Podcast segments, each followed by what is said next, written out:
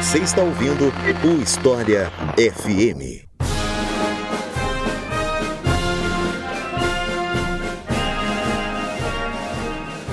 Batalha da Inglaterra, a campanha alemã contra o Reino Unido, que acabou sendo uma das campanhas aéreas mais famosas da história, é o tema de hoje aqui do História FM. Eu sou Iclis Rodrigues e para falar sobre esse assunto eu convidei mais uma vez Júlio César Guedes do canal Sala de Guerra. Então, Júlio, seja muito bem-vindo novamente. Fica à vontade para se apresentar para o pessoal. Boa noite, pessoal. Boa noite, Iclis. Mais uma vez é um prazer estar aqui no História FM. Quem quiser conferir os outros episódios que a gente já gravou, né, sobre outras passagens da Segunda Guerra Mundial, fique aí à vontade vontade. Eu sempre digo isso pro Iclis, é sempre um prazer imenso estar aqui no História FM pra gente falar sobre esse assunto, porque é o meu assunto favorito, então eu fico realmente horas e horas, eu tenho que ser parado para poder né, não prosseguir infinitamente sobre esses assuntos aí. E hoje sobre né, é, a Batalha da Inglaterra, uma das fases mais decisivas, mais decisórias da Segunda Guerra Mundial, um dos meus assuntos favoritos também, gosto muito. Então eu espero que a gente possa contribuir aí com vocês para divertir vocês aí por umas boas horas, tá? Vou aproveitar, Eclis, e apresentar pro pessoal aqui um evento que eu vou organizar esse ano aqui na cidade de Montes Claros, Minas Gerais. Você que não sabe onde fica Montes Claros, Minas Gerais, fica ao norte de Belo Horizonte. É um grande centro regional com meio milhão de habitantes e que a gente vai sediar, eu estou organizando, vamos sediar este ano de 2023 o Encontro Nacional dos Veteranos da FEB, né, que vai acontecer do dia 13 ao dia 16 de julho deste ano 2023. Esse encontro ele está sendo preparado com muito carinho porque ele vai marcar o centenário do nosso expedicionário aqui da cidade,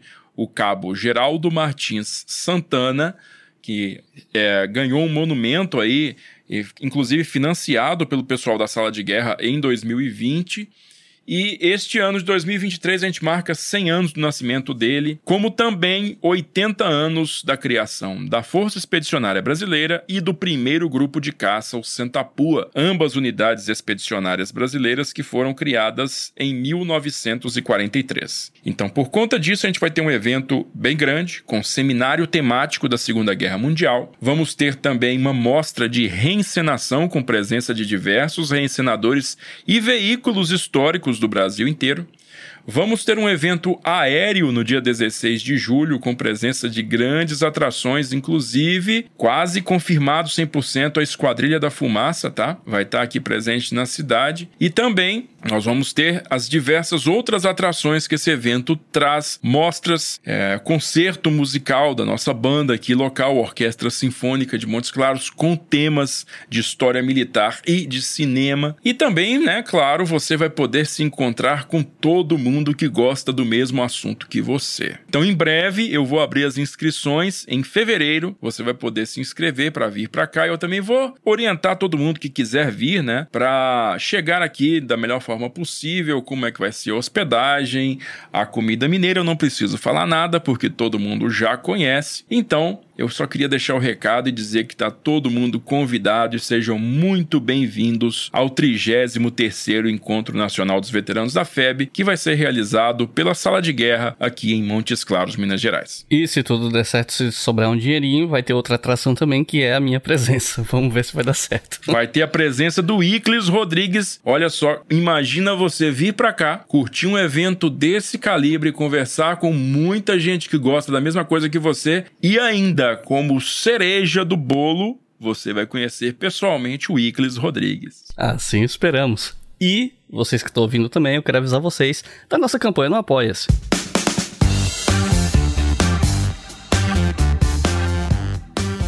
Afinal de contas, é a nossa campanha no Apoia-se que financia esse podcast que você está ouvindo. E se você quer apoiar, é muito fácil. É só acessar apoia.se barra e apoiar com qualquer valor a partir de R$ reais por mês.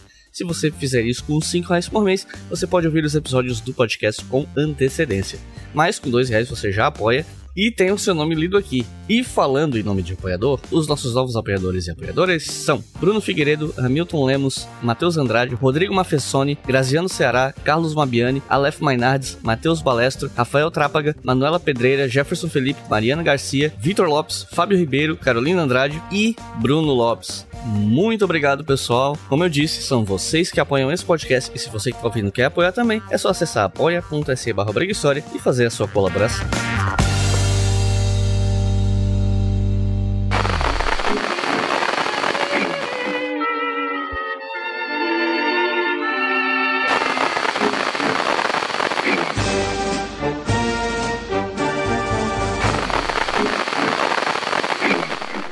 Fight in France. We shall fight on the seas and oceans. We shall fight with growing confidence and growing strength in the air.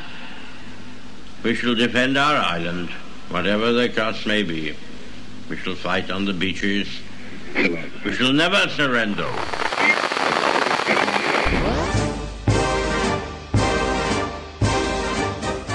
Como a gente já tem um episódio mais geral sobre a Segunda Guerra Mundial aqui no História FM, eu decidi não começar fazendo uma grande contextualização sobre a guerra como um todo, para né, não ser muito repetitivo, mas eu acho que é interessante a gente começar falando pelo menos sobre como foi a deterioração das relações entre os britânicos e os alemães, né, o que levou o que encaminhou aos poucos uh, ah, para essa coisa que a gente chama de batalha da Inglaterra, né? Então, como é que foi esse processo? Bom, é, no comecinho do governo do Partido Nazista na Alemanha, ou seja, 1933, havia um distanciamento né, não havia um choque direto entre os governos ou as nações da Alemanha e a Grã-Bretanha. Na época, a gente pode considerar, na verdade, o Império Britânico. Né? Neste ponto, ainda o Tratado de Versalhes estava em vigência. Né? A Renânia, a parte oeste do. a margem oeste do rio Reno, estava desmilitarizada, conforme rezava o Tratado de Versalhes. E é, as atenções da Grã-Bretanha,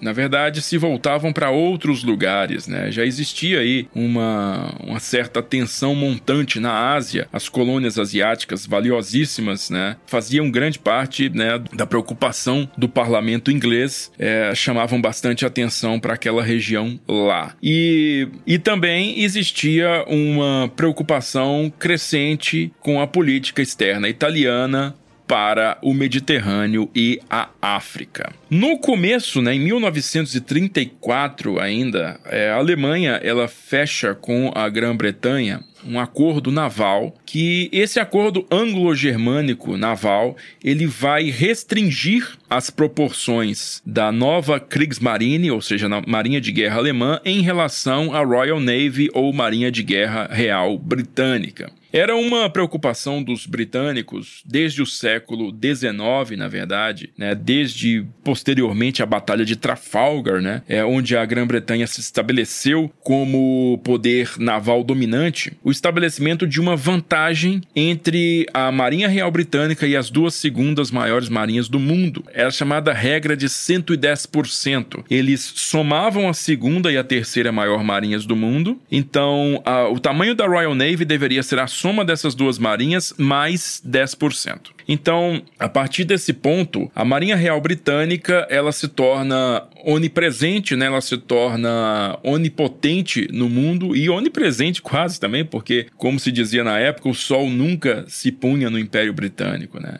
E na Primeira Guerra Mundial, uma das grandes causas da animosidade entre Grã-Bretanha e Alemanha é justamente a corrida dos couraçados, né? A grande rápida ascensão da Marinha de Guerra alemã em números, né? Chegando a rivalizar em números e tonelagem com a Marinha de Guerra britânica. Mas nos anos 30, Adolf Hitler quis, é, desde o começo ali, digamos, pôr panos quentes nas possíveis tensões com a Grã-Bretanha, justamente assinando esse acordo naval que previa um, uma limitação do tamanho da Kriegsmarine com a Marinha Real Britânica, cedendo aos britânicos a preponderância clara no mar, né? Então, por isso, até por isso, a Kriegsmarine, ela era, na Segunda Guerra Mundial, bastante diminuta em relação à Marinha de Guerra alemã. Com esse acordo, Hitler esperava, claro, é, estreitar laços diplomáticos com a Grã-Bretanha, tudo isso dentro de um grande plano geral, né, que ainda estava de acordo com o que ele escreveu em Mein Kampf. O grande inimigo dele estava, na verdade, no leste e não no oeste da Europa, então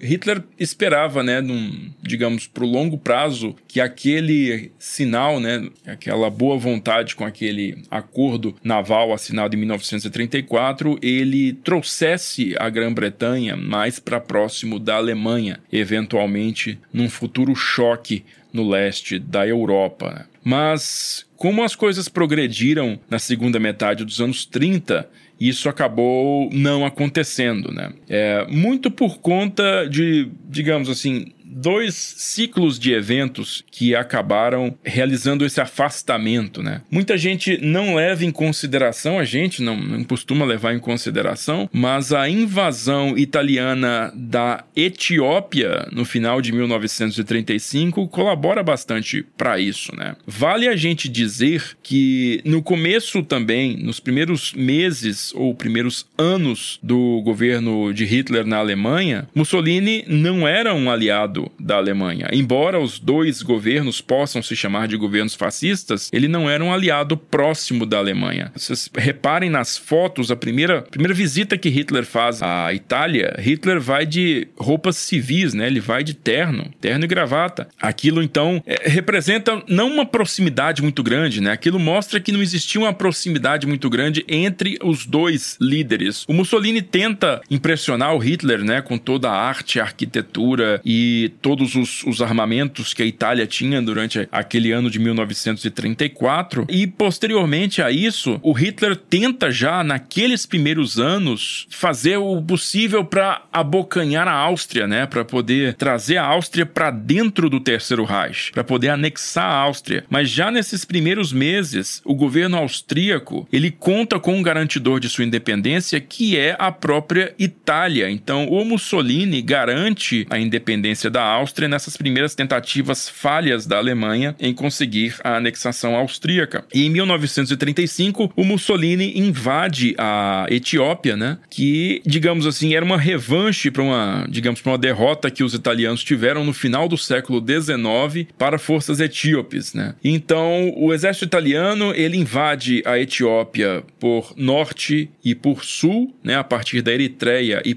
a partir da Somália italiana, e eles conseguem chegar a uma vitória no em abril, se não me engano, em março ou abril de 1936, após uma campanha na qual eles utilizaram inclusive gás venenoso, né? É, e essa campanha ela foi muito reprovada pelos governos da Grã-Bretanha e da França. Diga-se de passagem, duas potências coloniais com cheia de colônias na África. Mas essa, essa ofensiva foi bastante rechaçada na Liga das Nações pelos governos de Grã-Bretanha e de França, que inclusive né, contou com a presença lá na, na própria Liga das Nações com o imperador refugiado da Etiópia, o Haile Selassie. Bom, toda essa reprovação da ação italiana na Etiópia leva ao isolamento diplomático da Itália e sua consequente aproximação da Alemanha. É nesse ano que a gente vê as primeiras notícias sobre um possível eixo, né, sobre um eixo Roma-Berlim começar a ser formado, porque de repente a Itália se viu isolada na Europa e a única potência que acenava, né, para os italianos era a Alemanha. Né? Nesse mesmo ano de 1936, começa a Guerra Civil na Espanha e os dois governos, né, por terem alinhamentos políticos semelhantes aos nacionalistas de Franco, acabam se tornando aliados também em guerra na Espanha. Então isso aproxima em definitivo Hitler e Mussolini. Então com essa aproximação é finalmente decretada, né, digamos assim, o, o destino final da Áustria em 1938, ela acaba se tornando parte da Alemanha. E esse destino destino da Áustria acaba também afastando cada vez mais a Grã-Bretanha da esfera política da Alemanha, tá? A gente tem que resgatar uma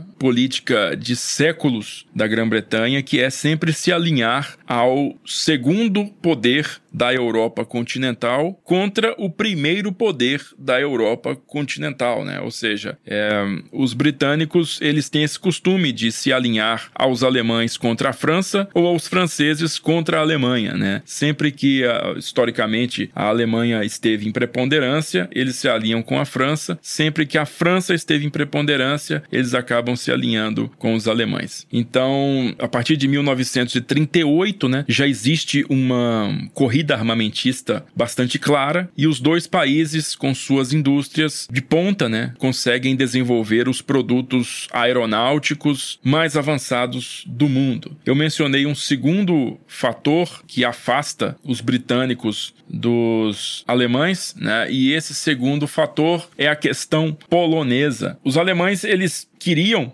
né, estavam decididos a reunificar o território alemão, né, que contava com uma província separada, a província da Prússia Oriental, através de um corredor de terra, que era um corredor que pertencia à Polônia, né, e apesar de que facções bem altas, na verdade, do Ministério de Relações Exteriores da Alemanha queriam aproximar-se da Polônia para atrair a Polônia para o eixo, né, de maneira a usar a Polônia como aliado contra esse futuro conflito contra a União Soviética, visto que os poloneses também têm ojeriza dos soviéticos, acontece que as tratativas elas dão em nada. E no verão de 1939, a tensão entre Grã-Bretanha e Alemanha atinge o máximo, né? depois da, da anexação dos Sudetos e posteriormente de toda a parte oeste da Tchecoslováquia, né? sobrando só a Eslováquia, que ganha independência em 39, é, dada pelo Hitler. Então, os britânicos se afastam realmente dos alemães e os alemães dos britânicos, porque eles estão em polos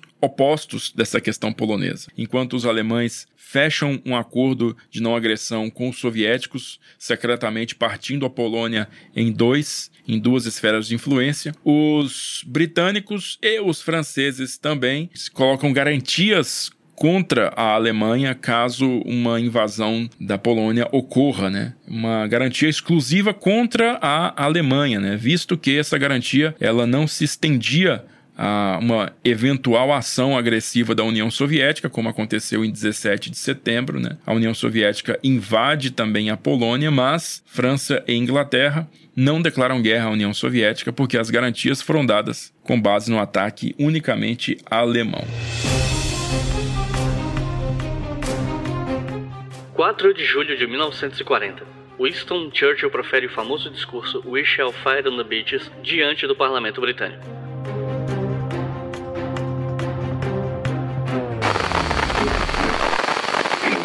E a partir de quando britânicos e alemães entram em combate uns contra os outros na prática, né? Aqui eu já deixo a bola quicando para você falar sobre Dunkirk, né? E a evacuação que acabou ficando muito famosa, especialmente depois do filme do Christopher Nolan. Bom, já com a Segunda Guerra Mundial começada, as primeiras ações realmente de combate entre forças britânicas e alemãs se dão na forma de combates aéreos. Logo nos primeiros dias, já ocorre a reação a aviões de reconhecimento e posteriormente de bombardeio, né? Então ocorrem ali algumas ações sobre o Mar do Norte, principalmente, que era a rota que esses bombardeiros britânicos tomavam para poder atacar os portos alemães do Mar do Norte, né? Então eram ações bastante localizadas e também, digamos, pouco numerosas. Né? isso tudo faz parte do Sitzkrieg, ou da Phony War, né? a guerra de mentira, que se estende desde a queda da Polônia em, em outubro de 39 até 9 de abril de 1940, eles chamam de Phony War, né, ou Sitzkrieg em alemão, que é a guerra de mentira, ou seja, não havia ação, né? Mas na verdade houve sim muita ação, mas em comparação com o que ocorreu antes e depois, foi um período de relativa calmaria nas linhas de frente. Esse período todo ele serve para que a RAF, né, a Real Força Aérea Britânica, ela acelere sua produção, porque neste período os britânicos já convertem sua indústria para uma indústria de guerra, algo que não é feito na Alemanha, a gente tem que, que ressaltar isso, né? O Hitler não converte a indústria alemã para uma indústria de guerra até 1941, isso não é feito 100%, então os números de produção britânicos eles sobem muito mesmo e os números de produção alemães eles mal mal dão conta conta das perdas do ano de 1940, né, para repor as perdas. Então isso acaba dando uma desvantagem, é, como a gente vai ver mais para frente, para o lado alemão. Bom, o, o combate mesmo entre britânicos e alemães ele vai pela primeira vez se transformar num combate terrestre em abril de 1940, quando os dois países têm planos claros de invadir a Noruega, visto que a Noruega é um exportador de minerais, né, né? É uma rota de, de exportação comercial de minerais para a Alemanha e justamente é, esta rota quer ser bloqueada, né? Os, pelos, pelos ingleses, os ingleses querem bloquear essa rota e os alemães querem manter essa rota aberta. Então, os dois países se movimentam quase em sincronia para poder ocupar a Noruega, com os alemães chegando um pouco antes, né? Devido à sua expertise com o uso de tropas paraquedistas e planadores e ataques combinados de aviação. Então eles acabam chegando à capital Oslo, né, antes dos ingleses e eles chegam ao mesmo tempo no norte da Noruega, em Narvik, resultando em mais de um mês de combates até que os alemães conseguem eventualmente sobrepujar os britânicos, né? E esse combate lá na Noruega acaba se transformando também num combate muito maior em solo belga, holandês e francês a partir de maio de 1940, dia 10 de maio. Então, a partir do dia 10 de maio, os alemães executam uma manobra chamada Zickelschnitt, ou é, golpe da foice, né, no qual eles conseguem atravessar divisões blindadas através de uma floresta chamada Floresta das Ardenas, que fica na fronteira entre a Bélgica e a França. E a partir desse movimento, culminando numa cidade chamada de Sedan, né? Sedan é, é o Schwerpunkt, ou ponto de pressão que os alemães consideravam de suprema importância, né, para o planejamento estratégico deles. Uma vez Sedan capturada, eles puderam cortar as, as formações aliadas, né, anglo-francesas pela retaguarda e conseguiram isolar toda a força expedicionária britânica e boa parte do segundo exército francês ao norte desta linha, né? A linha de Sedan a Abbeville. Então, eles isolaram esse pessoal do restante do contingente francês e a partir desse isolamento, então, é que acontece a fase de desespero e a fase de evacuação a partir do último porto restante em mãos britânicas, que é o porto de Dunkerque Dunkerque, também na fronteira da França com a Bélgica. Uma coisa sobre o qual pouco se fala no senso comum sobre essa batalha foi o papel fundamental que a Marinha Britânica teve na vitória, né? levando em conta que o fato da Marinha Britânica ser superior à alemã fez com que a estratégia alemã tivesse que ser focada em tentar conseguir superioridade aérea. Você poderia falar um pouco mais sobre isso, sobre a marinha em si? Bom, a Marinha de Guerra Britânica, ela era a maior marinha do mundo desde o século XIX, em conteste, né? Assim, ela teve esse período do finalzinho do século XIX, começo do XX, no qual ela foi desafiada em números e em qualidade pela Marinha de Guerra alemã, mas com a conclusão da guerra é, em 1918, né, Primeira Guerra Mundial, essa situação voltou ao status né, do século XIX, no qual a Marinha de Guerra Britânica era é, a maior do mundo em conteste. Então, em 1940, ela era realmente uma força imensa, gigantesca e que não encontrava páreos né, né, na Kriegsmarine, nem de longe eles poderiam fazer um, um, confronto naval direto com a esquadra britânica. Né. Ainda em 1939, os submarinos alemães provaram que pequenos barcos, né, como submarinos, submarinos podiam sim é, atacar e afundar grandes belonaves como coraçados e porta-aviões. Né? Então, isso fazia parte da estratégia naval alemã, né? já que a gente não consegue um confronto direto com a esquadra britânica, a gente pode fazer a guerra submarina, né? com menos custo e com maior taxa de sucesso, fazendo ataques sorrateiros e afundando esses grandes navios e causando grande desgaste na Marinha de Guerra Britânica. O cenário 1940 na evacuação de Dunkerque, ele era bastante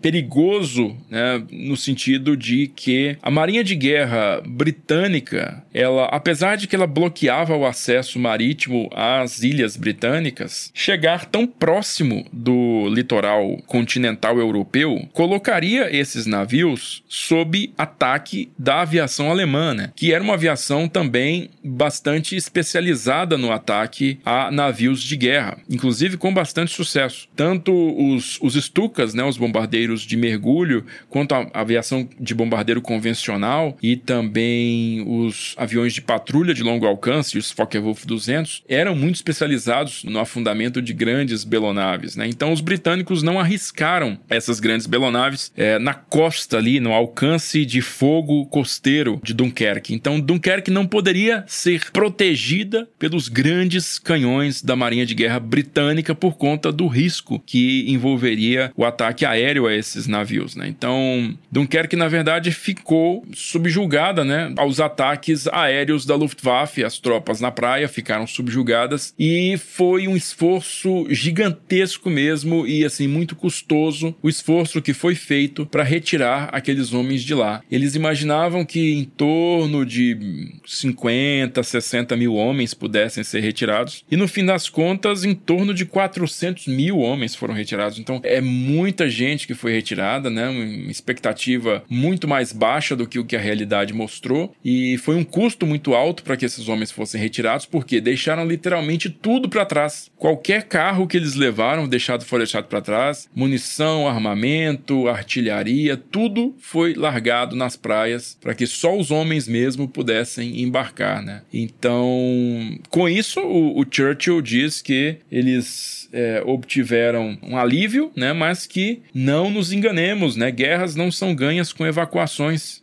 O que era a Batalha da França agora vai se tornar a Batalha da Inglaterra, né? Então, é agora que o nosso destino realmente vai ser colocado na balança. Agora que a gente tem uma boa noção da escolha alemã em privilegiar a Luftwaffe na campanha contra o Reino Unido, né? É, você podia contar pra gente sobre como os alemães arquitetaram o planejamento dessa campanha, quais eram os objetivos militares e políticos dessa campanha, né? Levando em conta que os alemães tendiam a ver os britânicos com melhores olhos do que outros adversários, né? Especialmente os soviéticos. E me parece que Hitler queria muito uma paz negociada com o Reino Unido, né? Sim, é, nunca foi uma vontade do Hitler fazer guerra contra a Grã-Bretanha. Ele via os dois povos como povos iguais, complementares, inclusive, né? É, tem uma, uma, alegoria ainda do século XIX que é a morsa e o leão, né? Eu acho que é isso, a morsa e o leão. É, enquanto a Inglaterra é um animal marítimo, a Alemanha é um animal terrestre. Né? E esse tipo de arranjo é o que o Hitler esperava que a, que a Grã-Bretanha concordasse, né? Um, uma espécie de mão livre alemã no continente, enquanto a Grã-Bretanha dominaria os mares, né? Com seu império espalhado pelo mundo inteiro. O que acontece, né? na, na verdade, verdade é essas duas forças acabam se chocando e se chocam com uma, uma ferocidade muito grande num período em que vamos colocar assim, o desgaste dos meses anteriores já tinha cobrado seu preço né, entre essas forças. Então, enquanto tudo isso acontecia, na verdade, diversas tentativas de se fazer a paz entre os dois países estavam sendo realizadas. Né? Um dos livros que eu, eu vou recomendar para vocês aí no final, ele fez uma pesquisa muito extensa sobre essas tentativas de paz e, na verdade, ele enumera 16 tentativas de paz que foram acabaram sendo frustradas, né? Entre setembro de 1939 e maio de 1941, essas 16 seis tentativas acabam sendo frustradas e a guerra entre os dois prossegue. Então, o que o cenário que a gente tem pós Batalha da França, né, com a França caindo em seis semanas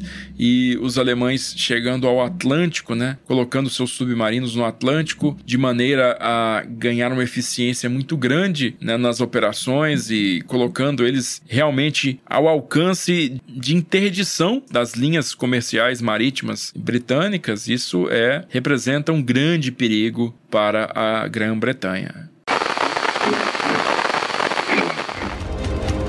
Fight on the beaches. We shall fight on the landing grounds. We shall never surrender. We shall never surrender. We shall never surrender.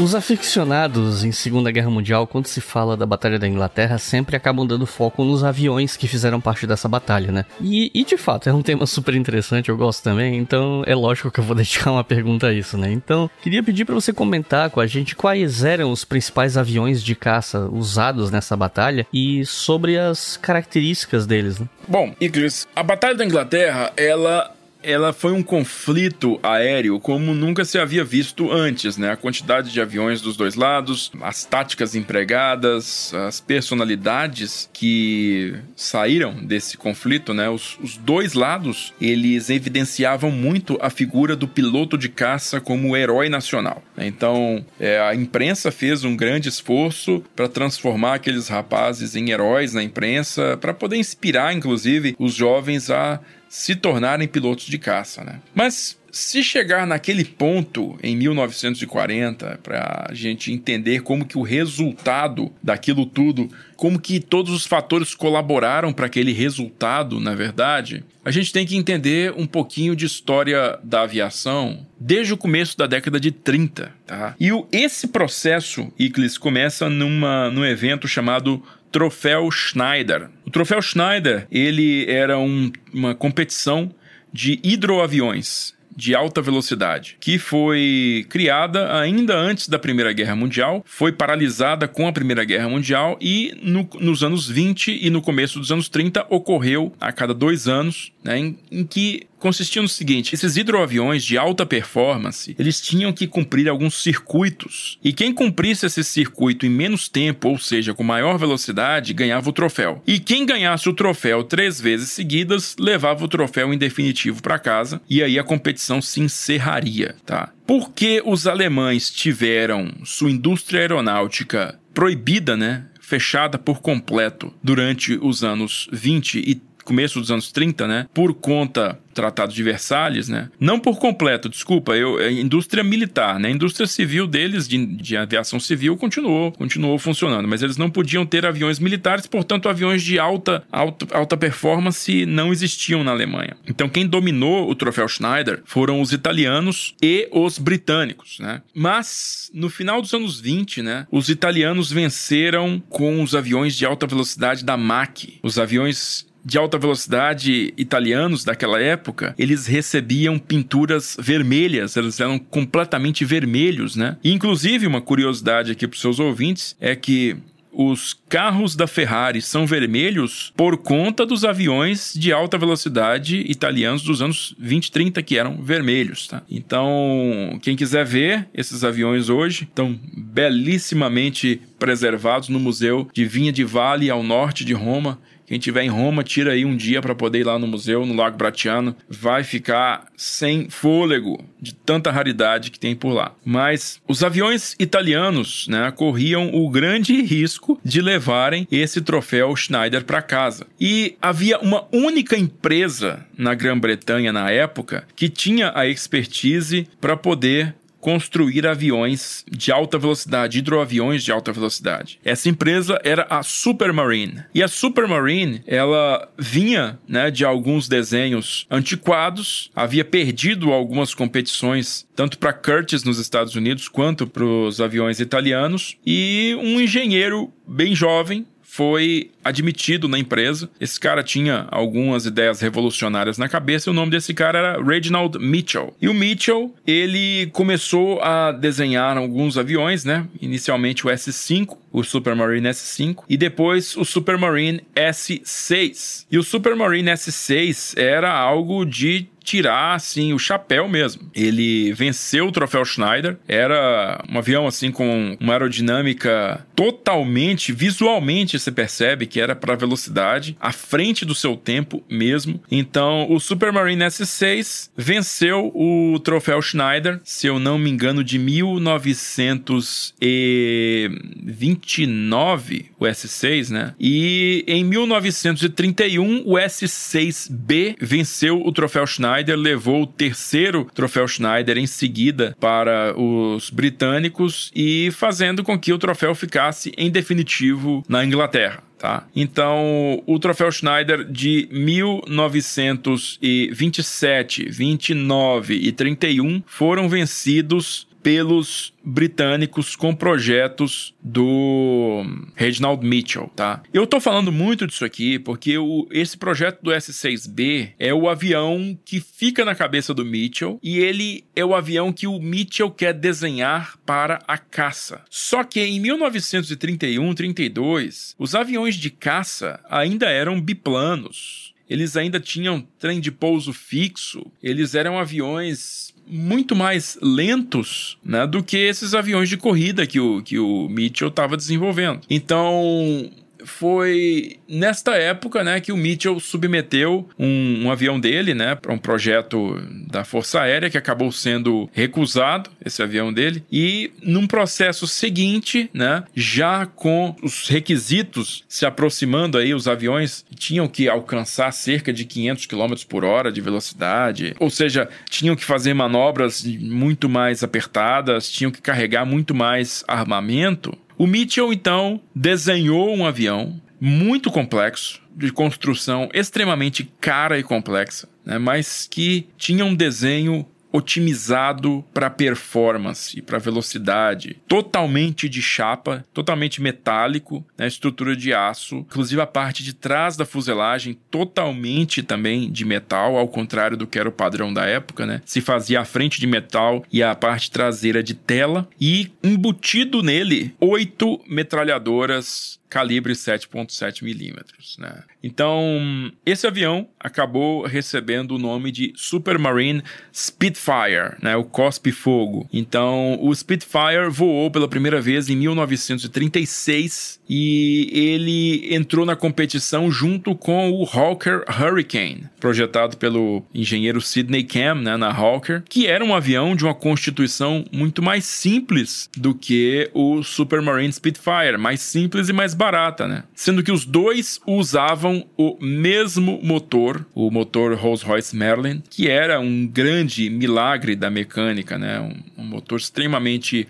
poderoso, um motor bastante possante. Então, esses dois aviões tinham uma potência muito alta. Então, é, eles representaram realmente um grande divisor de águas na aviação de caça, não só britânica quanto mundial. Algumas outras características, né, a gente tem que ressaltá-las, né? O trem de pouso retrátil, 100% retrátil, cockpit totalmente fechado também, totalmente encapsulado o cockpit, o piloto puxava o canopy por cima e ficava fechado lá dentro, né? Você tinha hélice de passo variável, você tinha, como eu te falei, um número de armamento muito grande em relação ao que era anteriormente pensado, né? Porque nessa época se pensava muito na teoria do bombardeiro sempre vai passar, né? Eles, os, os grandes pensadores europeus pensavam muito nisso e americanos também, né? O bombardeiro sempre vai vencer. O bombardeiro ele vai dar um jeito de sobrepujar a aviação de caça de um jeito ou de outro. Porque naquela época, os aviões de caça eram aviãozinhos ainda, né? Eram duas metralhadoras com o motor radial na frente, biplano, muito lento, tá? Então, o bombardeiro já estava ganhando mais velocidade por conta dos primeiros modelos quadrimotores. Então, isso tudo fazia com que as, os pensadores aeronáuticos pensassem que o bombardeiro iria passar. E o, o, o Supermarine Spitfire foi um interceptador criado para poder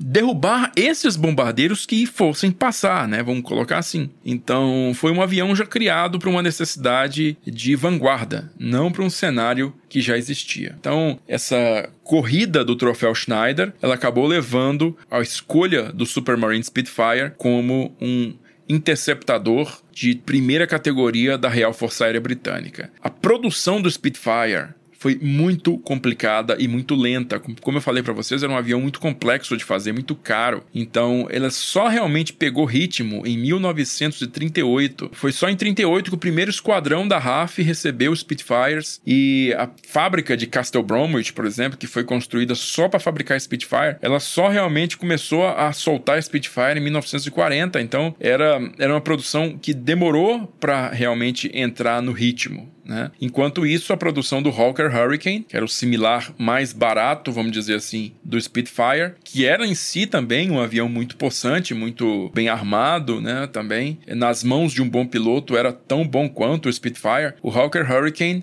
ele chegou em números muito maiores, né, os esquadrões britânicos em 38, 39 e 40. Então, grande parte dos cerca de 20% só, cerca de 20% dos caças da Real Força Aérea Britânica em 1940 eram Spitfires, o resto realmente era era Hurricane, né? Então, a gente não tem assim essa ideia, pensa que era só Spitfire, não, Spitfire era pouco e era raro, né? Os Spitfires tiveram que ser usados com muita sabedoria. Então, de um lado, você tem a Real Força Aérea Britânica com um avião considerado extremamente capaz, altamente tecnológico, mas que ainda se encontrava em poucos números. Então, o comandante do comando de caças britânico, Marechal Hugh Dowden, ele temia por cada um desses Spitfires, né? E temia perder um Spitfire que seja. Então, Durante a invasão alemã da França, o governo francês suplicou pelo envio de Spitfires para o continente, né? E enquanto o Churchill ele ordenou ao Hugh Dowding, né, que enviasse esses Spitfires em, em, apoio aos franceses, o Dowding não quis abrir mão. Ele, ele desobedeceu ordens do primeiro-ministro, né, e segurou os Spitfires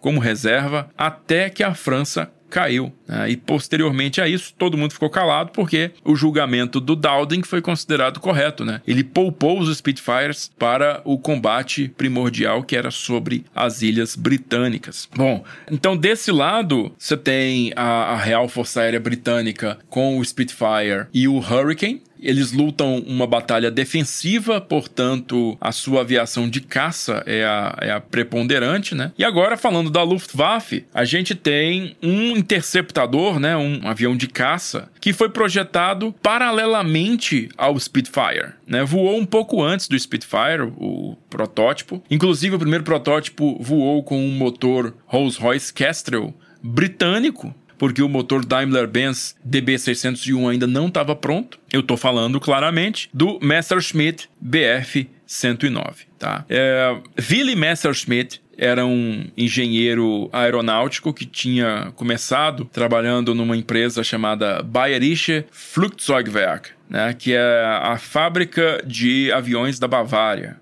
E ali ele tinha projetado um, avião de transporte de passageiros, né? Até que ele projetou um aviãozinho de. Eles chamam de turismo, né? Avião de dois passageiros, um avião de ligação, que ganhou algumas competições internacionais. E esse avião era o Messerschmitt Bf 108. Esse aviãozinho tinha algumas características de, de desenho de fuselagem bastante esguias, né? Que favoreciam muito a aerodinâmica e favoreciam muito muito a performance, a velocidade e a manobrabilidade também. Então, baseado nesse aviãozinho BF-108, que teve esse, essa boa aceitação, né? Inclusive, é, se tornou um avião de ligação da própria Luftwaffe posteriormente, é, o Messerschmitt ele começou a pensar num avião interceptador de primeira linha para a Força Aérea Alemã. É, a Força Aérea Alemã, assim como a inglesa, usava biplanos ainda como caça, né? No caso dos alemães era o Heinkel HE-51. Então, o, esses justamente esses Heinkel HE-51 tinham sido enviados para a Espanha, né, na Guerra Civil Espanhola e estavam sendo testados em combate lá. É, sem grandes resultados positivos, diga-se de passagem. Então, o Willy Messerschmitt,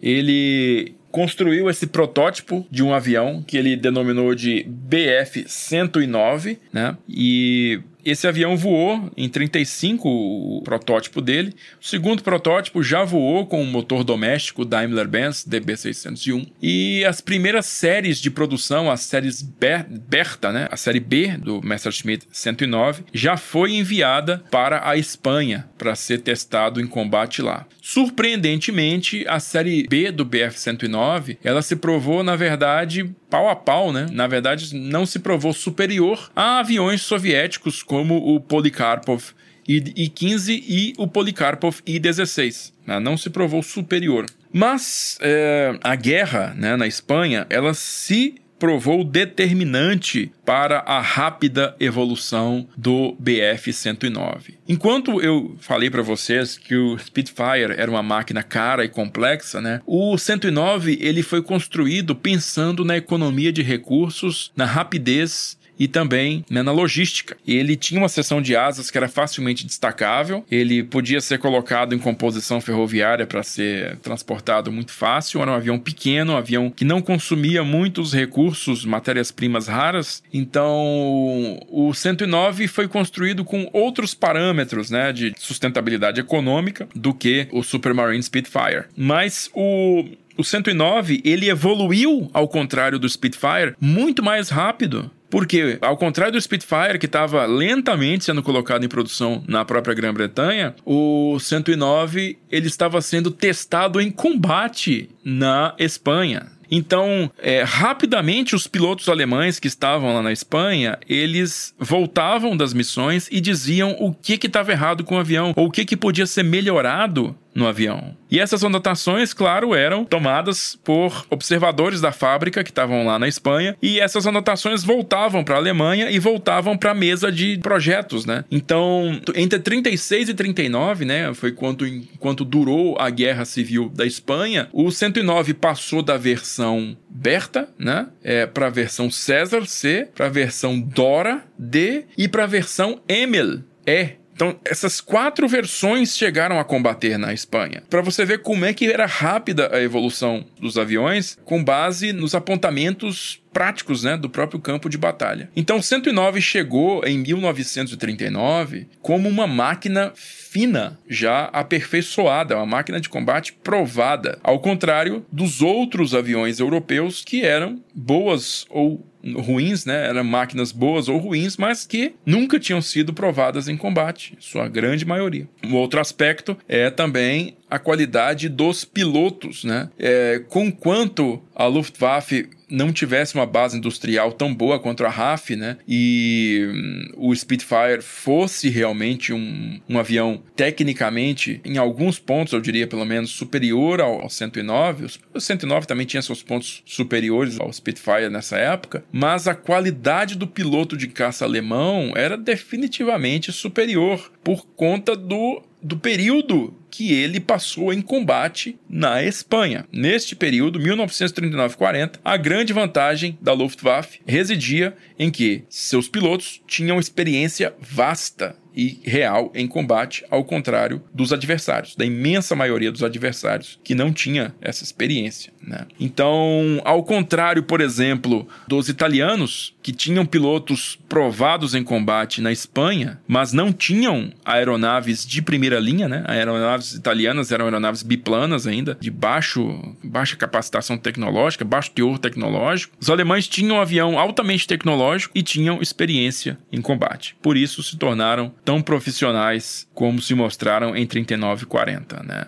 E aí vem toda a ala de bombardeio da Luftwaffe, né? E essa discussão sobre os bombardeiros da Luftwaffe, ela parece ser menos importante do que a discussão sobre os caças, mas na verdade ela é tão importante quanto quiçá mais importante. Porque a Luftwaffe chega a 1939 e 1940 com uma força de bombardeio inteiramente tática, né? inteiramente composta de aviões bimotores com alcance limitado projetados e doutrinados para fazer ataques à linha de frente, em apoio às tropas em terra. Ou seja, não foi desenvolvido na Luftwaffe, não foi desenvolvido na Luftwaffe um braço de aviação estratégica que é aquele braço de aviação que vai realmente à retaguarda né, do inimigo, às suas cidades, ao seu complexo industrial e ataca esse complexo industrial de maneira a destruir esse complexo industrial, fazer ataques a toda a infraestrutura de guerra do inimigo. A Luftwaffe não tinha aviões capazes né, de, de realizar essa, essa, esse tipo de missão. Né? Mas isso era porque era por algum tipo de limitação tecnológica, uma incapacidade tecnológica? Não. Na verdade, o primeiro chefe de Estado-Maior da Luftwaffe, o general Walter Weaver, era extremamente propício, advogado mesmo da causa do bombardeiro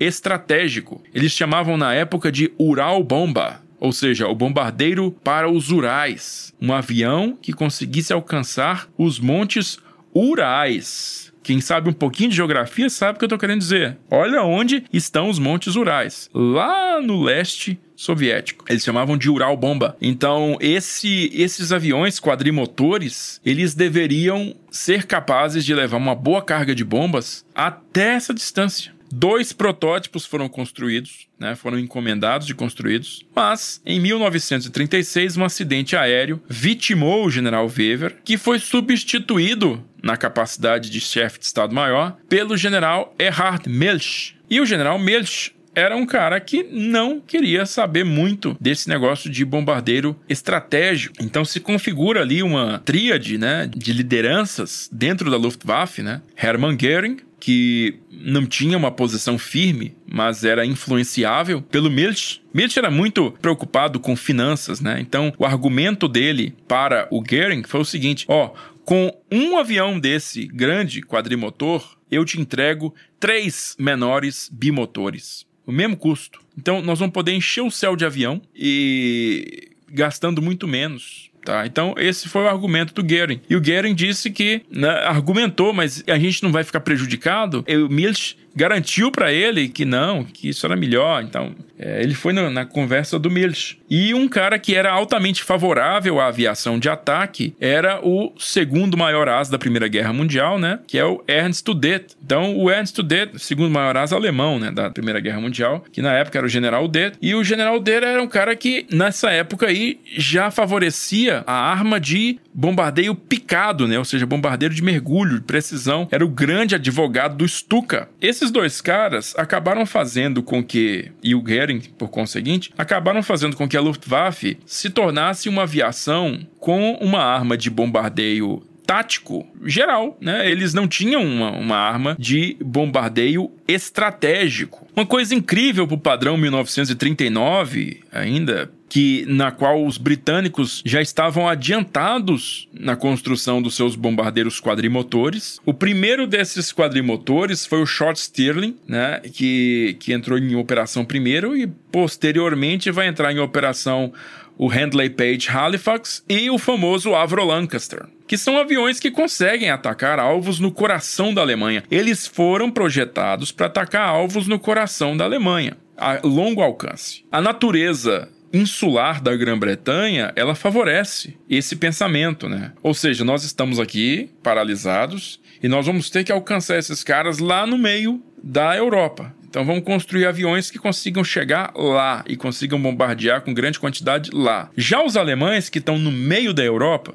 eles pensam primordialmente com os pés, né? Com o exército. O exército anda e a aviação vai dando apoio para o exército enquanto o exército anda. Então, se tem que atacar a Grã-Bretanha, muito provavelmente eles vão ter bases, como eles tiveram, né? Na, na costa francesa, na costa holandesa, para poder chegar a esses alvos na, na Grã-Bretanha. Mas isso foi um grandíssimo tiro no pé porque tudo acabou sendo medido num alcance muito curto, né? O alcance dos bombardeiros era curto, portanto o alcance dos caças era curto, e isso fez com que, uma vez que o teatro de operações fosse separado das bases por um mínimo de, de 50 quilômetros ali, no ponto mais estreito do Canal da Mancha, tem 35, se não me engano, quilômetros, mas pega na média aí 30, 60, 70 quilômetros de oceano, né? Entre a sua base e o começo do território inimigo, isso gerou uma desvantagem muito grande para os alemães. O Adolf Galland, no, livro de memórias dele, né, o primeiro e último as, ele diz que a gente não tinha a menor chance porque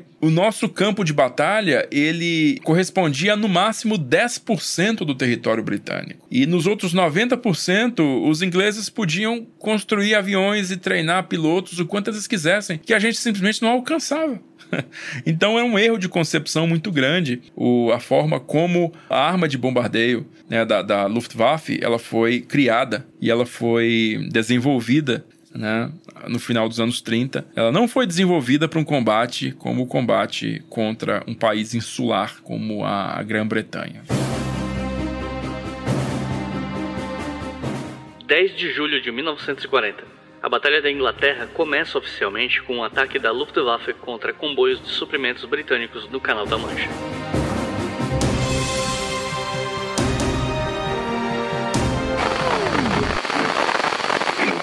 E pensando aqui de um ponto de vista de estratégia de combate, levando em conta que um está fazendo uma campanha ofensiva e o outro uma campanha defensiva, né?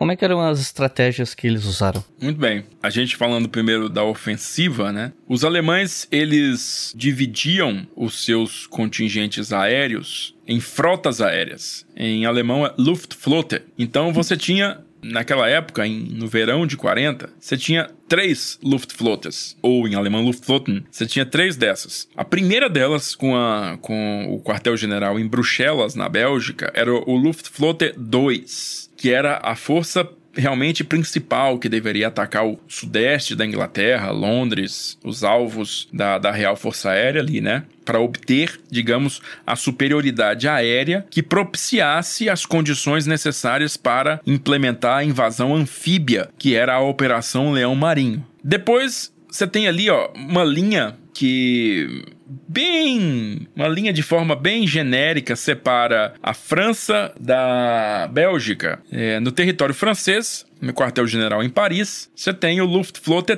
3. O Luftflotte 3 dá apoio ao Luftflotte 2 e ele ataca o sul da Grã-Bretanha e também o sudeste. E lá na Noruega, quartel-general em Stavanger, tem o Luftflotte 5, que é o responsável por atacar as Midlands, né, ou seja, as terras médias britânicas e a Escócia, o norte, tá? Então, mas a distância que o Luftflotte 5 geograficamente está da Grã-Bretanha impede a ação dos Messerschmitts Bf-109. Então, o Luftflotte 5 na, na Noruega, ele é basicamente uma força de bombardeio e muito pouco influente, né, nos destinos da batalha, né, no, no decorrer da batalha. Ela, ela nunca teve chance de ser uma, uma força agressiva assim como as outras duas tinham. O dispositivo alemão era esse, né? Quanto mais próximo do litoral belga e francês estivessem essas bases de caça, melhor, né? Porque a autonomia do 109 realmente era muito reduzida. Então, eles queriam que os, os aviões tivessem condição de acompanhar os bombardeiros durante todo o percurso. E para que isso acontecesse, era necessário que essas bases ficassem bem próximos à linha costeira. Os britânicos dividiram a defesa aérea de caça, né, deles em quatro grandes grupos. O Hugh Dowding, eu falei com vocês que era o, o comandante do comando de caças da RAF desde 1936. Ele dividiu, deixando o norte da Grã-Bretanha, né, ou seja, a Escócia,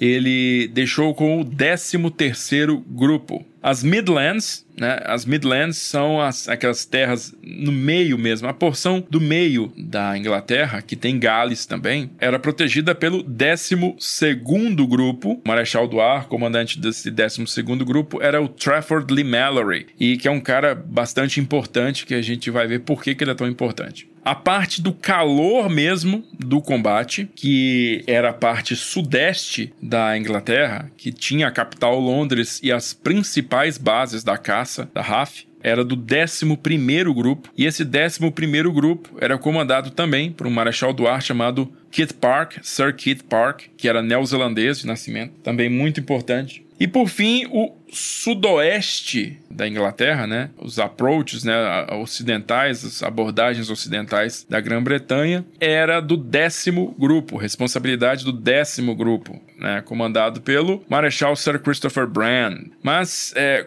como eu falei, os dois principais líderes que a gente vai ter que ver aqui são as atuações do Lee Mallory, no 12 grupo, e do Park, no 11 grupo. Comandante do Luftflotte 2, alemão, em, em, Bruxelas era o Albert Kesselring, tá? que posteriormente, lá em 1944, 45, vai ser o comandante geral do, dos exércitos alemães na Itália, inclusive era o comandante geral das tropas que a FEB enfrentou, tá? E o, o Luftflotte 3 em Paris, quem comandava ele era o Hugo Sperler, que, diga-se de passagem também, Hugo Sperler e Albert Kesselring, dois caras que tinham experiência de combate na Espanha.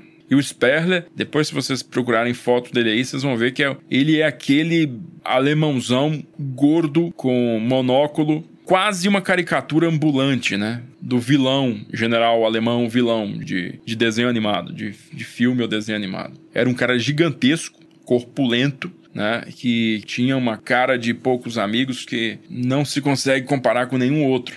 Depois procurem aí Hugo Sperler, para vocês poderem ver o que eu estou querendo dizer. Então, esse era o, o, dispositivo aéreo dos ingleses e dos alemães em julho de 1940. Claro que aí falta um elemento principal, né? Elemento primordial para o decorrer da batalha, que era a famosa Chain Home, ou a cadeia de radares britânica. E essa cadeia de radares britânica ela foi criada a partir de 1938, ela começou a ser implementada, né? E ela conseguia Eram radares de curta distância e grande distância que conseguiam captar ali o, as formações aéreas que estavam se aproximando da Grã-Bretanha. E era uma captação eletrônica, claro, e os leitores desses radares ainda eram muito, muito pouco claros né, no resultado. Era coisinha de primeira geração, então não se podia confiar nesses radares 100%. Então, o Hugh Dowden, comandante do, da caça né, britânica, ele implementou esse sistema de radares, em auxílio desse sistema de radares, o corpo de observadores, corpo real de observadores, que eram, eram militares, né, civis voluntários, que ficavam posicionados em estações de observação com binóculos, lunetas, equipamentos de auxílio a escutar, né,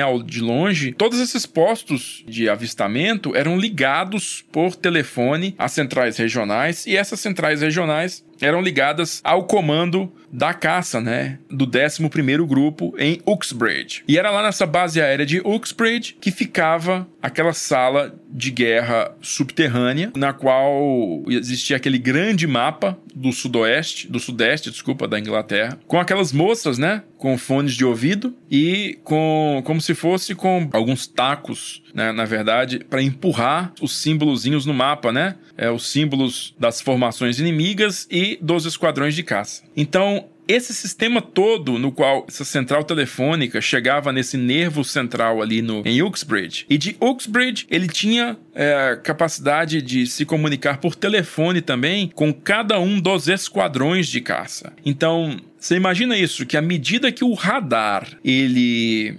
detectava né, na altitude tal, no vetor tal uma mancha que correspondia a mais ou menos, vamos dizer, 50 ou 100 ou 200 aviões, é, Uxbridge mandava um aviso para os observadores na costa e dizia para eles ficarem atentos ao menor sinal. Assim que esse sinal era, era detectado, esses caras observavam isso com binóculos, identificavam as aeronaves e a quantidade aproximada delas, devolvia a informação para Uxbridge e, enquanto isso, outros observadores no caminho, né, é, iam também é, reportando o, o curso dos aviões. Então, o próprio Marechal Park conseguia ligar para cada um dos os esquadrões e direcionar os esquadrões para interceptação, no vetor e no tempo corretos, né? E cada esquadrão desse tinha um nível de alerta né? Os níveis de alerta é, iam, digamos, dos pilotos estarem em suas camas, dormindo, até os pilotos terem que ficar sentados em, em cadeiras para o lado de fora. Tinha um outro que os, os aviões tinham que estar 100% abastecidos, e um outro que o pessoal ficava dentro do assento do avião já, preso com cinto já, com o dedo no starter do avião. Esse era o alerta mais alerta de todos, né? Mais imediato de todos, para decolagem no menor tempo possível. Então, existia existiam muitos níveis de alerta. Então você vê e imagina na sua cabeça toda essa estrutura funcionando de forma 100% analógica em 1940 para gerar na sala de guerra de Uxbridge um controle completo da situação aérea de todos os dias da batalha né, sobre o sudeste da Inglaterra. Então, essa aí eram as posições e as táticas empregadas, né? Digamos assim, o, na verdade, o, o, emprego estratégico de aviação era feito dessa maneira é, durante a Batalha da Inglaterra. Se você quiser colaborar com o História FM, você pode fazer isso via Pix, usando a chave leituraobrigahistoria.gmail.com. E assim você colabora para manter esse projeto educacional gratuito no ar.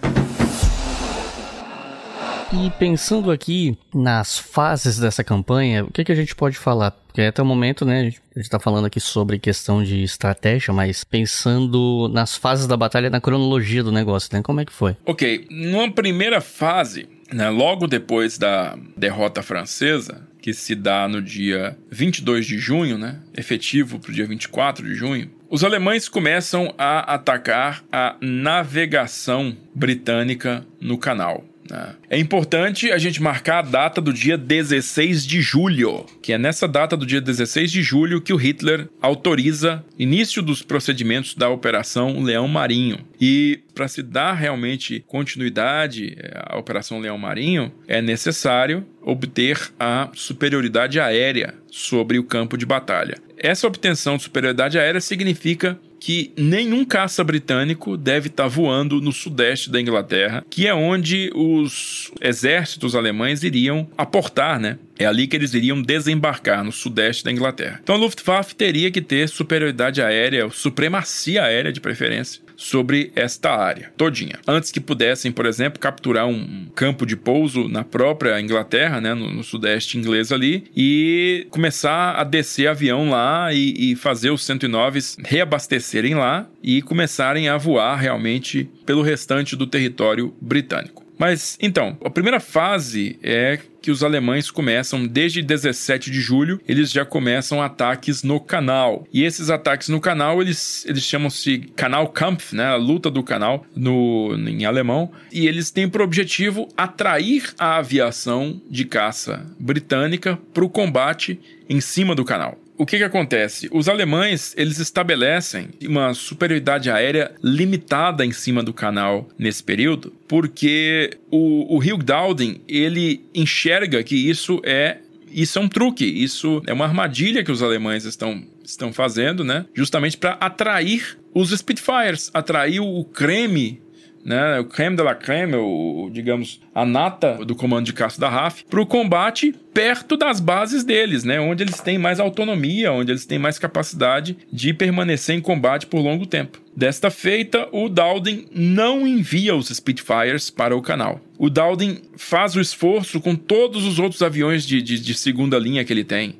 né, com os, os Ferry Battle, Bolton Paul Defiant, inclusive com alguns Hawker Hurricane, mas ele não manda os Spitfires para lá. Essa fase ela é concluída né? E a segunda fase da Batalha da Inglaterra, né? na qual os, os alemães eles ganham certa confiança, porque porque eles começam a derrubar avião inglês em grande quantidade. São todos aviões de segunda linha, né? Mas eles pensam que aquilo ali é a Força Aérea Britânica, a Força Aérea Real Britânica é aquilo ali. É... São caras iguais os poloneses, holandeses, belgas e franceses que eles enfrentaram. Todos acabam sendo pilotos inferiores e aeronaves acabam sendo aeronaves inferiores às deles. Então eles ganham confiança nesse período. Quando eles ganham essa confiança, o Goering, né, o comandante da Luftwaffe, ele então ordena que a Luftwaffe comece a destruir a infraestrutura da RAF. Então, quando ele ordena essa essa destruição generalizada da infraestrutura da RAF, isso é no dia 13 de agosto, né? E é aí que começa realmente o, o, realmente o calor da Batalha da Inglaterra começa aí, né? Por quê? Porque tanto as fábricas de aviões quanto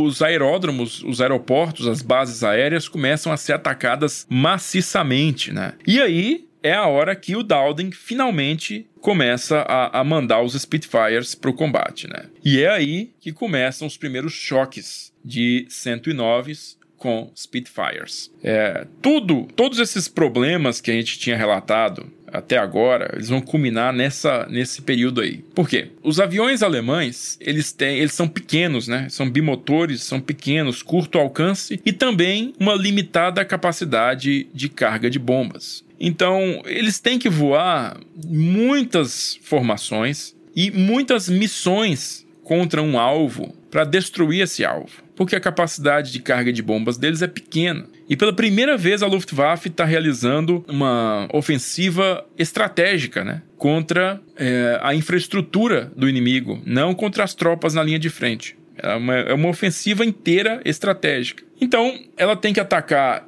os mesmos alvos diversas vezes, e quando elas atacam esses alvos, elas são alvo, as formações de bombardeio são alvo dos caças britânicos, que começam a aparecer em grandes números e, com grande poder de fogo, eles começam a causar grandes baixas. Então, o que, que o comando da Luftwaffe diz para ser feito? Diz que os caças, os aviões de caça, os Messerschmitts, têm que ficar colados com os bombardeiros o tempo inteiro. Então, a, a missão dos alemães começa a ser escoltar bombardeiro o tempo inteiro. E isso acaba se tornando um elemento de estresse muito grande para o piloto de caça, porque ele perde a autonomia que ele tem de ir atrás do inimigo, de atacar o inimigo despreparado, porque de repente ele tem que esperar o ataque do inimigo e não mais ser o cara que ataca. Né? Ele perde a vantagem inicial. Então ele se torna meio que um pato na lagoa. Então os, os alemães começam a, a sofrer de um mal que eles chamam de Kanalkrankheit, que é o, a doença do canal, entendeu? Quando o cara começa a voar sobre o canal da Mancha, ele já, já se sente mal, ele moral vai lá embaixo, porque eles estão indo para lá para morrer, né? Basicamente, ou ser ferido, ou ser virar prisioneiro, enfim, qualquer coisa. E tem um problema também, né? Como eu falei com vocês lá no começo, os alemães, eles não transformaram a, a indústria deles numa indústria de guerra plenamente nessa época.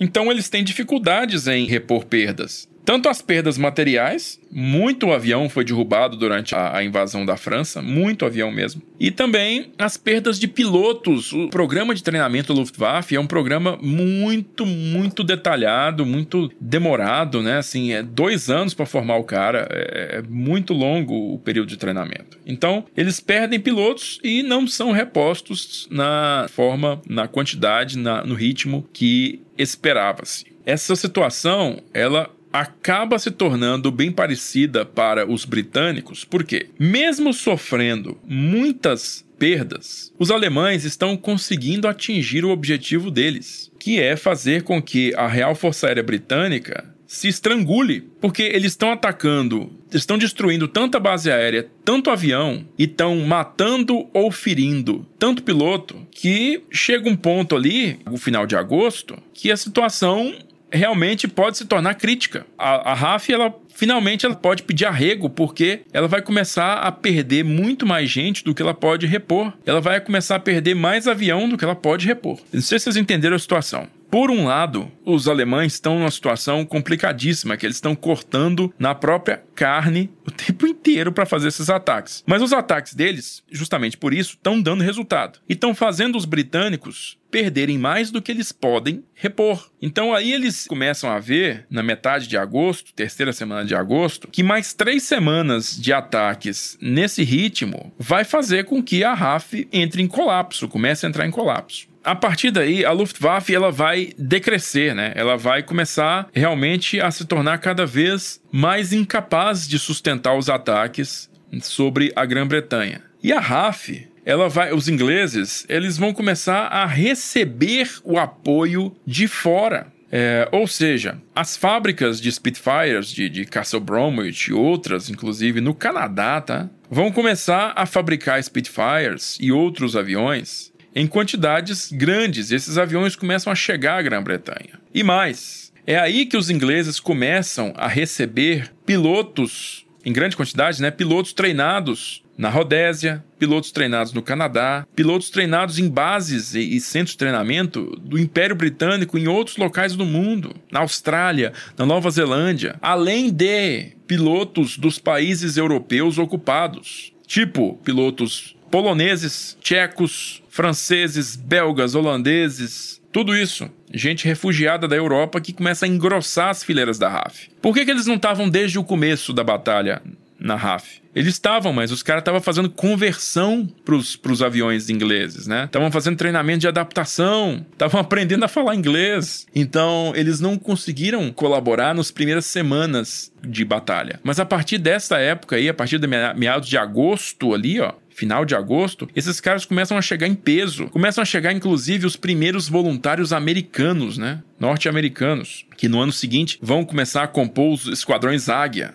Mas só no ano seguinte, tá? Não é nesse ano de 1940, não. Então a gente começa a ver que a história começa a tomar dois caminhos diferentes a partir desta época. É a partir daí que as coisas começam a andar de forma diferente. E esses ataques, eles estão tomando realmente seu lugar de preocupação, né, lá no alto comando alemão, em Berlim. E o alto comando da Luftwaffe, ele se divide entre duas linhas de ação, né? O que fazer para provocar uma queda rápida da Grã-Bretanha, né? Porque eles não estão conseguindo sustentar aquilo por muito mais tempo. Bom, é, o chefe de Estado-Maior na época, Hans Jechonek, ele é favorável ao ataque a centros urbanos, tá? Para poder fazer com que a população perca vontade de, de continuar na guerra. O ataque de terror, né? Então o Yeshonek, ele tem uma, uma, uma proximidade muito grande com Goering e por conta disso ele consegue pôr para frente o seu ponto de vista, que é vamos atacar Londres. Porque se atacar Londres, o londrino vai ver aquilo acontecendo e vai fazer com que o governo negocie. Enquanto Catherine, lá em Bruxelas, ele disse que não, vamos continuar botando botando bomba nas bases, vamos continuar botando bomba na infraestrutura. Melhor. Mas esse ataque à infraestrutura está tá causando umas perdas muito grandes para a gente. Então os alemães eles decidem atacar Londres pela primeira vez. Não, na verdade, um bombardeio de áreas civis de Londres, tá? Eram bombardeios das áreas portuárias de Londres, tá? As docas do rio Tamisa foram bombardeadas no dia 23 de agosto tá? 23, 24 de agosto. E esse bombardeio, ele surte um dano muito grande, né? Então é, é festejado na Alemanha, assim, como um grande feito. E aí os ingleses decidem revidar esse ataque e eles revidam esse ataque a Berlim, né? A zona industrial de Berlim. Porém, um bombardeiro desse, inglês, ele acaba lançando bombas sobre a área de Charlottenburg, né, que é uma área civil residencial de Berlim. E aí, quando isso acontece, o Hitler é, é comunicado disso ele finalmente autoriza o bombardeio de áreas civis né, na Inglaterra. Até então ele vinha relutando em autorizar isso. Mas depois dessas bombas caírem lá, eles acabam atacando a capital britânica. Né? Então os alemães começam a atacar em peso a, a própria cidade de Londres. Então, aí existe o, o, famoso Hardest Day também, que é o dia das batalhas mais duras, né, para a Grã-Bretanha, né, o dia que os alemães empurram eles com, com mais força, né, nessa fase de ataques contra as indústrias e as bases. Só que aí o foco muda, o foco muda para as cidades, muda para Londres, principalmente que aí se torna um esforço político, né? Um esforço para forçar a população a levar o governo a negociação, né, para encerrar aquela, aquela ofensiva. É, eu vou abrir um parêntese só para dizer que, assim, muito embora o Hitler tenha ordenado o início dos preparativos da Operação Leão Marinho, ele nunca acreditou muito nessa operação, não, sabe? Ele nunca teve muita fé no sucesso dela.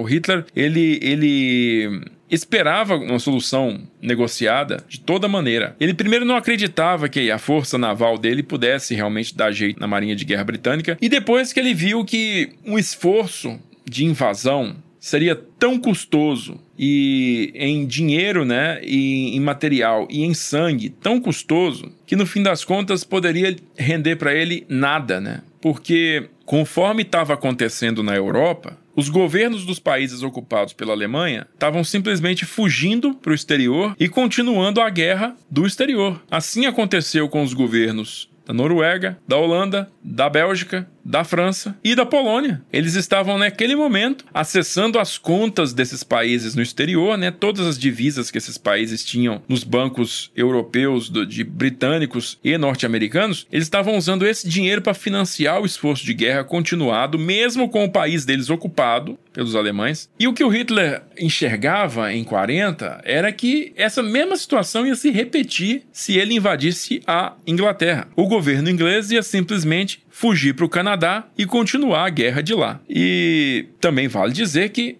como eu falei no começo, a Grã-Bretanha não era Grã-Bretanha, era Império Britânico na época. Então, ao mesmo tempo que eles tinham ali as ilhas britânicas, ao mesmo tempo estava em guerra contra a Alemanha, a Austrália, a Nova Zelândia, a África do Sul, o Canadá e todas as demais colônias britânicas ao redor do mundo, com todo o seu potencial humano, todo o seu potencial econômico e agora o potencial industrial crescente né, contra eles. Então era uma situação que ele não acreditava que levaria a uma vitória, né? A ocupação das ilhas britânicas não levaria a uma vitória rápida e decisiva que ele estava imaginando, que ele estava querendo, né? Então os ataques eles começam a Londres ainda de dia, né? Começam de forma diurna. No começo de setembro, no dia 7 de setembro, acontece o primeiro grande ataque aéreo contra Londres diurno. Mas ataque assim, a cidade mesmo, não é um alvo militar, é um alvo,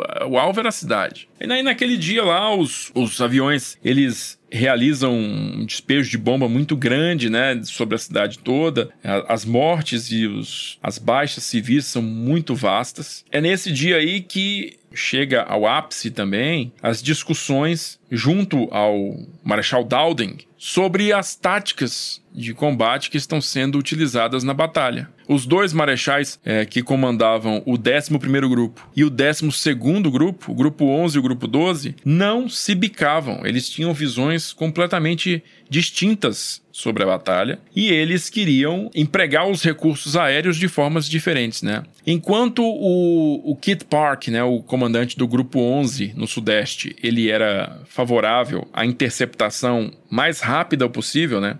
a interceptação no tempo mais curto possível. Portanto, ele era defensor de um conceito chamado small wing, né, ou ala pequena, manda só o esquadrão, só o esquadrão, manda esquadrão por esquadrão picado para é, chegar a, esses, a essas formações o quanto antes. É, esse método era criticado pelo Lee Mallory, porque, segundo Lee Mallory, as formações de caça né, elas chegavam muito divididas a força principal alemã, e isso fazia com que rapidamente a escolta tomasse conta desses caças e se ataca um a um é muito mais fácil de defender do que se atacasse todo mundo de uma vez. Então o Lee Mallory ele propunha que essas, esses esquadrões de caça todos decolassem e fizessem uma única formação que ele chamava de Big Wing, ou Grande Ala. E uma vez essa Big Wing formada, ela iria atacar a formação inimiga de uma única vez e gerando uma saturação das defesas inimigas, né, vamos dizer assim. Então os alemães iriam se tornar completamente incapazes de se defender. O que, que o Dowding falou? Ó, oh, eu não quero saber de small wing e nem de big wing. Cada um de vocês faça da forma como bem desejarem. E aí, cada grupo agiu da maneira como seu comandante decidiu que seria feito. Todos esses esforços, eles culminaram num domingo, domingo, dia 15 de setembro de 1940. Nesse domingo, os, os alemães lançaram cerca de 400 aviões contra Londres, escoltados, claro, por Messerschmitt 109. O Churchill estava fazendo uma inspeção surpresa a Oaksbridge, né, o centro nervoso lá do 11º Grupo, por acaso, e ele acompanhou tudo lá de dentro da sala de guerra de Oaksbridge. Então ele viu como o Park conduziu todos os esquadrões dele sem deixar uma única aeronave no chão. Vocês imaginam isso? Todos os aviões de caça, sem deixar uma única aeronave de reserva no chão, nenhuma. Ele teve que comprometer todas elas para poder engajar a força alemã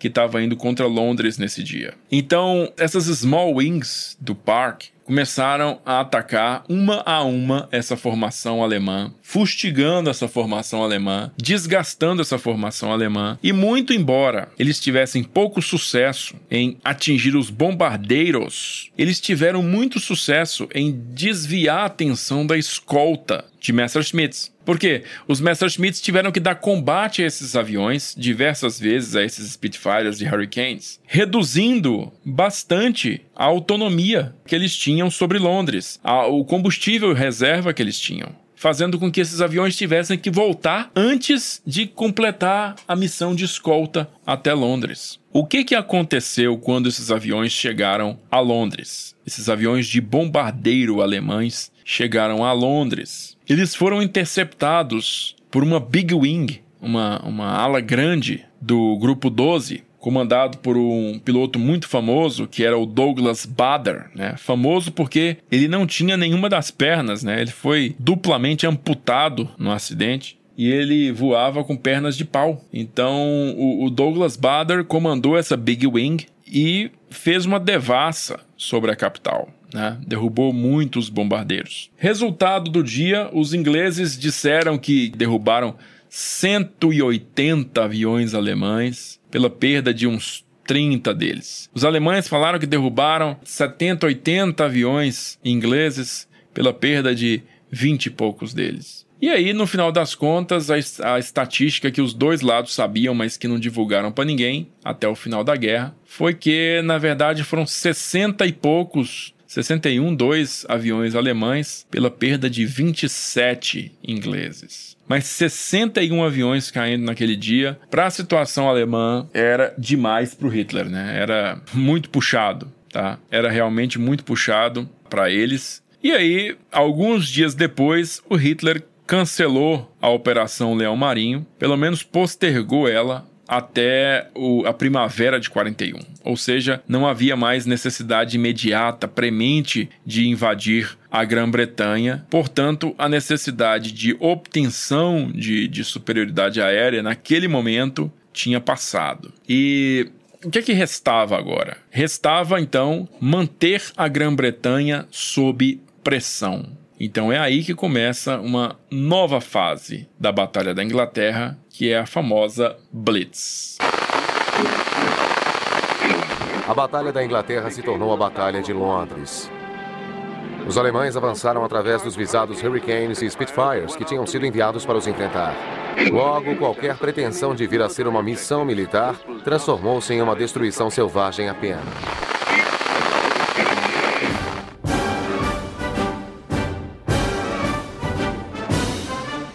E é exatamente sobre isso que eu queria te perguntar agora, sobre a Blitz em si, porque eu não me lembro exatamente em qual livro que eu li isso pela primeira vez. Eu acho que foi do livro The American Culture of War, do Adrian Lewis. E eu já cheguei a ler isso em outros livros também, a respeito de como os bombardeios né, sobre cidades, sobre civis, etc., normalmente são realizados com o intuito de, às vezes, pressionar uma população a cobrar o governo a sair da guerra, ou fazer com que o moral da população civil despenque e tire a vontade de continuar lutando e tal, mas que muitas vezes ocorre o oposto, né? Que alguns analistas, analisando o caso do Vietnã, demonstram que na verdade ocorre o oposto, que esse tipo de bombardeio na verdade aumenta a resiliência da população civil em continuar a guerra e resistir ao, ao inimigo, né? Então, eu queria pedir para você comentar um pouco sobre a Blitz e o que, que você pensa dessas hipóteses. Muito bem. O bombardeio de alvos civis, né, também chamado de, de bombardeio de terror, né, ele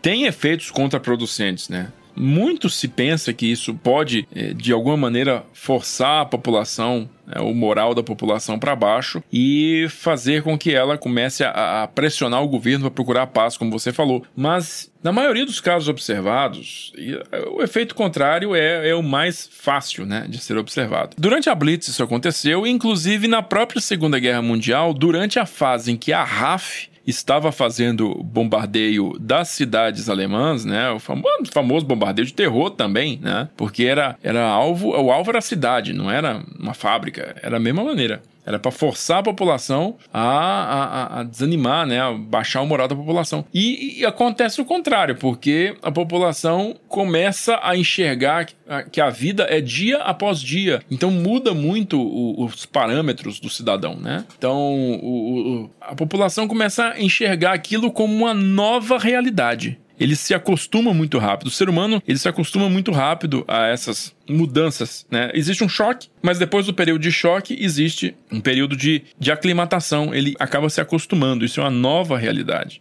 Tá? A gente está vendo aí agora, nesses, nesses últimos meses, o que está acontecendo em Kiev, por exemplo, né, e nas outras cidades ucranianas, sob bombardeio constante, elas acabam se tornando é, mais uma, um fato da vida. Né? As bombas acabam, e os mísseis, no caso, acabam se tornando mais um fato da vida. Muito bem, voltando para 1940. A Blitz ela se torna uma alternativa para os alemães porque, como eu falei, não existe mais premência, não existe mais necessidade imediata de se obter superioridade aérea para invasão. Então, fazer a população né, pensar negativamente sobre a continuidade do esforço de guerra se torna a necessidade, se torna o objetivo da, dos alemães, né, da Luftwaffe. E existe uma, uma, uma saída né, que pode tornar isso mais viável para os alemães. Qual que é? Trocar a hora das operações para a noite. Porque, muito embora a defesa aérea britânica seja formidável durante o dia, à noite ela simplesmente não é formidável. Ela é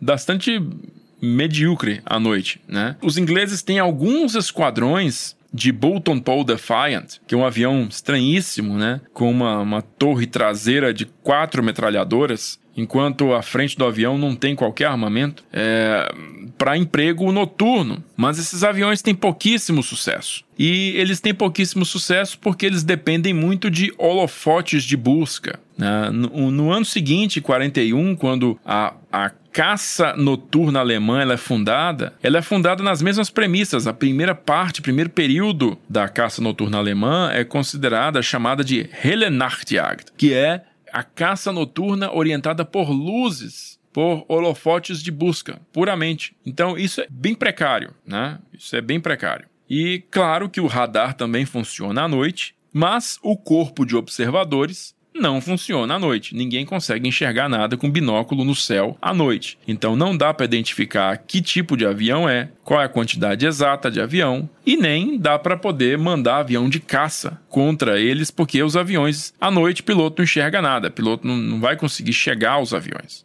Então, a Luftwaffe tem meio que uma mão livre à noite na Grã-Bretanha. Ela tem que lidar única e exclusivamente com a artilharia antiaérea, que também não era uma grande coisa, né? Nessa época aí, o, os artilheiros antiaéreos ainda tinham que se ajustar, né? As armas antiaéreas ainda tinham que se ajustar à realidade da guerra. E o número de armas antiaéreas em Londres ainda não era tão grande assim. É, então a, a, Blitz ela força os britânicos a se adaptar a uma nova realidade da vida. É o que eu falei alguns momentos atrás. Pega fotos dos ingleses em 1940. Pega fotos deles, né? É, muita, vocês vão dizer que alguns aí vão dizer, ah, mas isso é esforço de propaganda. Sim, também é esforço de propaganda. Aquela foto dos ingleses numa biblioteca que tá sem, tá sem teto e com o chão todo cheio de destroços e o cara simplesmente procurando ali um, um, um livro na estante para poder levar para casa para ler. Tem aquela foto do Papai Noel no Natal de 1940 entregando presentes com Londres totalmente em ruínas. Né? Tem aquela foto do pessoal no, no metrô, se refugiando no metrô à noite, sorrindo, sorridente. Tá? São fotos icônicas usadas para propaganda, sim, mas que refletem, sim, também a realidade de pelo menos boa parte, a maioria dos britânicos da época. Ela não é simplesmente só um esforço de propaganda. Eu fiz uma entrevista com um rapaz é, chamado Philip Martin em 2021 e ele tinha publicado um livro sobre um piloto de bombardeiro da RAF chamado Dennis Elliott. Esse livro, esse vídeo tá na sala de guerra, tá? Essa entrevista tá na sala de guerra. Se o Iclis puder deixar o link aí relacionado aí pessoal quiser ver, é o seguinte: o, o Philip Martin, né? O Philip, ele conta assim que o Dennis Elliott diz que estava indo para casa certo dia, né, de bicicleta ali, uma bomba caiu perto dele, numa, numa residência e tal, e os destroços voaram para cima dele e derrubaram ele da bicicleta. E aí que rasgaram meio que a calça dele. Ele chegou em casa e, e a mãe dele se preocupou mais com a calça do que com, com o resto, digamos assim. Oh, é, para consertar essa calça vai ser um problemão. E teve uma, uma outro episódio que alguém, eles estavam dormindo e uma bomba caiu na casa vizinha, creio que foi isso. Que acontece? Ele acordou no susto, acordou a mãe dele e a mãe dele falou: Não, não, não, foi na casa, foi no vizinho, foi na vizinhança, não sei o quê. E voltou a dormir. E ele fala: Pô, imagina essa situação, imagina essa realidade. Uma bomba cai na sua vizinhança, você simplesmente volta a dormir. Por quê? Porque não foi na sua casa, foi na casa da, do vizinho, foi na, alguma outra casa que não é a sua. Mas a gente aqui, ó, nossa realidade hoje é tão distinta disso que a gente não consegue imaginar que isso seja possível. Mas aquelas pessoas com essa realidade todos os dias, semanas ou meses a fio, elas viram a chave, passam a enxergar que aquilo ali é o normal, é o novo normal. Então a capacidade de adaptação do ser humano é impressionante. Essa fase da Blitz, né, ela leva a um desgaste muito grande em matéria de muito esforço com um resultado não tão óbvio para as tripulações que estão lá no Canal da Mancha, né? E diga-se de passagem, cada vez mais próximos do inverno, né? Vai ficando cada vez mais frio. Você tem alguns sucessos, tipo o bombardeio a Coventry, que era uma cidade industrial mais ao norte de Londres, que realmente causou um dano muito grande à cidade, né? Mas, no geral, existia uma falta de clareza no impacto que eles estavam causando, né? Os alemães estavam causando ali. Então, se tornou uma operação bastante delongada, né? E sem, sem desfecho para boa parte dos envolvidos. Em outubro de 1940, acabou chegando ao Teatro de Operações do Canal o Corpo Aéreo Italiano. E esse Corpo Aéreo Italiano era uma unidade de bombardeio composta por bimotores, bombardeios, bombardeiros bimotores Fiat BR-20 e escoltados por caças biplanos de cabine aberta Fiat CR-42. Um dos esforços mais, mais descabidos de, da Segunda Guerra Mundial. Simplesmente tirou um bando de pilotos que estava servindo no calor do Mediterrâneo, com aviões desenhados para servir no calor do Mediterrâneo, colocaram eles na boca do inverno no Canal da Mancha. Né? Assim, avi... Você imagina que os, os biplanos eram armados com duas metralhadorinhas, enquanto os Spitfires e os Hurricanes eram armados com oito metralhadoras. Né? Então, eles começaram a voar contra esses alvos britânicos, aeródromos mais na costa, né? porque os alemães também não queriam que eles entrassem muito no país adentro, sabiam das, das fragilidades, né? Mas o interessante é que, apesar de que muitos CR-42 desses, desses aviões da Fiat, né, esses caças italianos, eles apresentaram mau funcionamento durante essas missões. Muitos pilotos tiveram que voltar ou caíram no canal ou fizeram pousos forçados na própria Inglaterra, né, como o caso do Pietro Salvadori, cuja aeronave está preservada até hoje lá no, no Museu da RAF em Hendon. É, poucos caças italianos foram derrubados pelos caças britânicos. E, e, curiosamente, por que isso? Porque os biplanos, por terem duas asas completas, né, um em cima e um embaixo, eles tinham a capacidade de, de manobra sobrenatural em cima dos aviões é, de alta performance, né, muito rápidos, feitos de metal, britânicos. Eles estavam acostumados a fazer combate de curva com Messerschmitts, que eram aviões que tinham o mesmo padrão que eles, muito mais rápidos, né, muito, é, digamos assim, com mesmos, os mesmos raios de curva e tudo, mas quando foram combater esses italianos, né, eles faziam curvas tão apertadinhas, tão apertadas, que não conseguiam manter eles no alvo, manter os italianos no alvo, entende? Então, isso surpreendeu muitos pilotos ingleses e fez com que as perdas em combate dos italianos acabassem não sendo tão grandes assim. Mas eles eventualmente voltaram para casa, né? Os, os, italianos voltaram em janeiro de 41, voltaram para casa. Tamanho o insucesso da expedição deles no Canal da Mancha. 7 de setembro de 1940. A Alemanha começa oficialmente a Blitz, o bombardeio sistemático de Londres que duraria nove meses.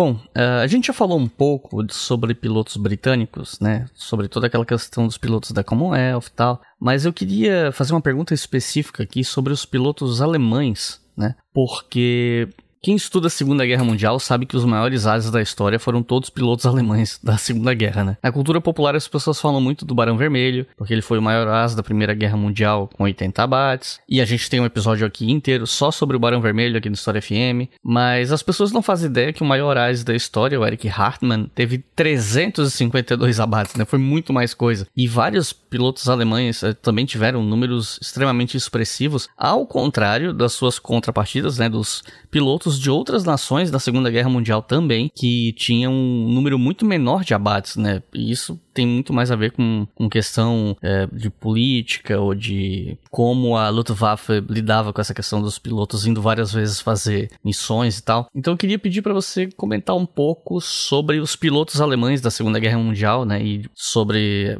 por que, que eles tinham tantos abates e a participação deles na Batalha da Inglaterra. Ok, fazendo um, um, parêntese de curiosidade aqui, o maior as aliado da Batalha da Inglaterra foi, na verdade, um tcheco, né, o Josef František, com 17 abates. E o maior as alemão é, da Batalha da Inglaterra foi o Helmut Wick, que tinha, na Batalha da Inglaterra, teve um número similar aí de abates, né? Mas o curioso é que os dois, os dois faleceram em combate, né? O, o Jack, na verdade, foi morto em combate e o Vic, ele desapareceu. Até hoje é considerado desaparecido. Mas o, o, o que que os, o, o pessoal entende que levou os alemães até esses números absurdos, né? Esses números gigantescos. Muita gente vai simplesmente dizer que isso é propaganda, né? Os alemães usavam muito propaganda, então isso aí eles, eles inflavam essas vitórias.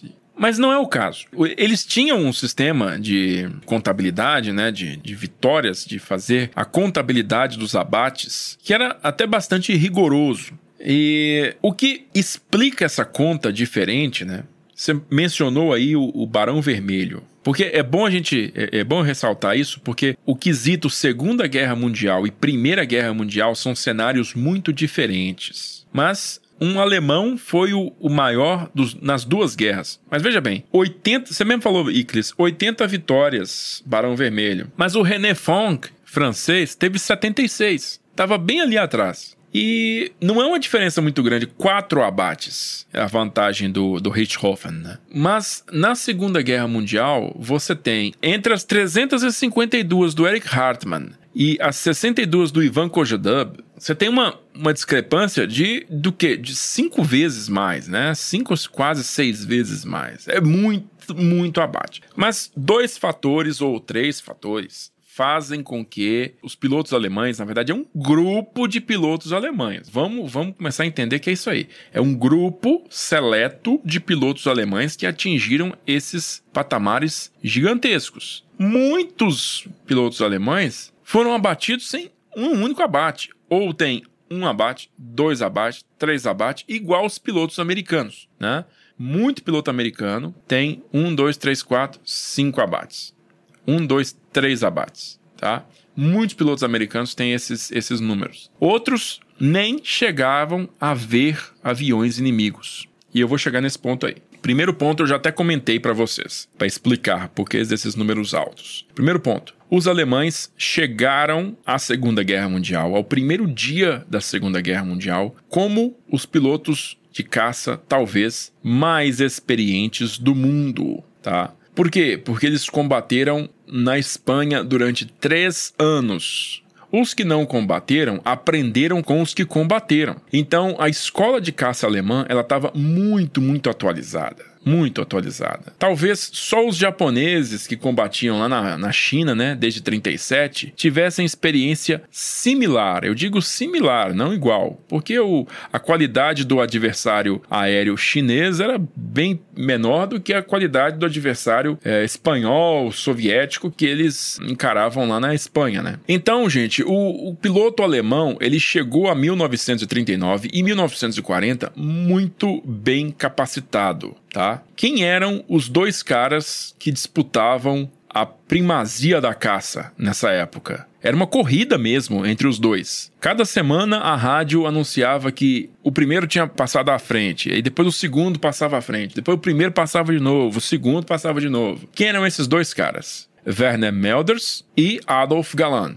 dois caras que haviam combatido na Espanha. Dois muito amigos, por sinal. Muito amigos. E eles disputavam, assim, quem é que derrubava mais. Werner Melders foi o primeiro cara a quebrar a, o recorde de Richthofen. Manfred von Richthofen, Barão Vermelho. Foi o primeiro cara a quebrar o recorde de 80 abates. Ainda em 1940. Eles casaram essa proficiência deles com um excelente avião de caça que era o Messerschmitt 109. Então eles varreram poloneses, holandeses, belgas e franceses né, dos céus. e chegaram à Grã-Bretanha com uma carga de conhecimento no combate aéreo muito grande, o que fez com que eles superassem pilotos, excelentes pilotos britânicos, que voavam excelentes aviões britânicos que eram o Hurricane e o Spitfire, certo? Então, nessa primeira fase, muitos desses pilotos, os que alcançaram é, a casa dos centenas de abates, né, eles desfrutaram desse período de superioridade técnica e doutrinária sobre outros pilotos de caça de outros países. Muito bem. Aí você tem o outro grande fator, o fator tempo de serviço. A Luftwaffe, ela não estipulava uma regra para fim de serviço. O piloto de caça voava até literalmente morrer. Ou voaria até a vitória final, ou voaria até morrer. Ele não tinha um prazo para parar de voar. A não ser que, como ocorreu com muitos deles, eles fossem transferidos para um, um, outro tipo de trabalho, um trabalho burocrático no Estado Maior, qualquer coisa. Mas, do contrário, ele voaria literalmente até morrer. Foi o caso de muitos deles, inclusive.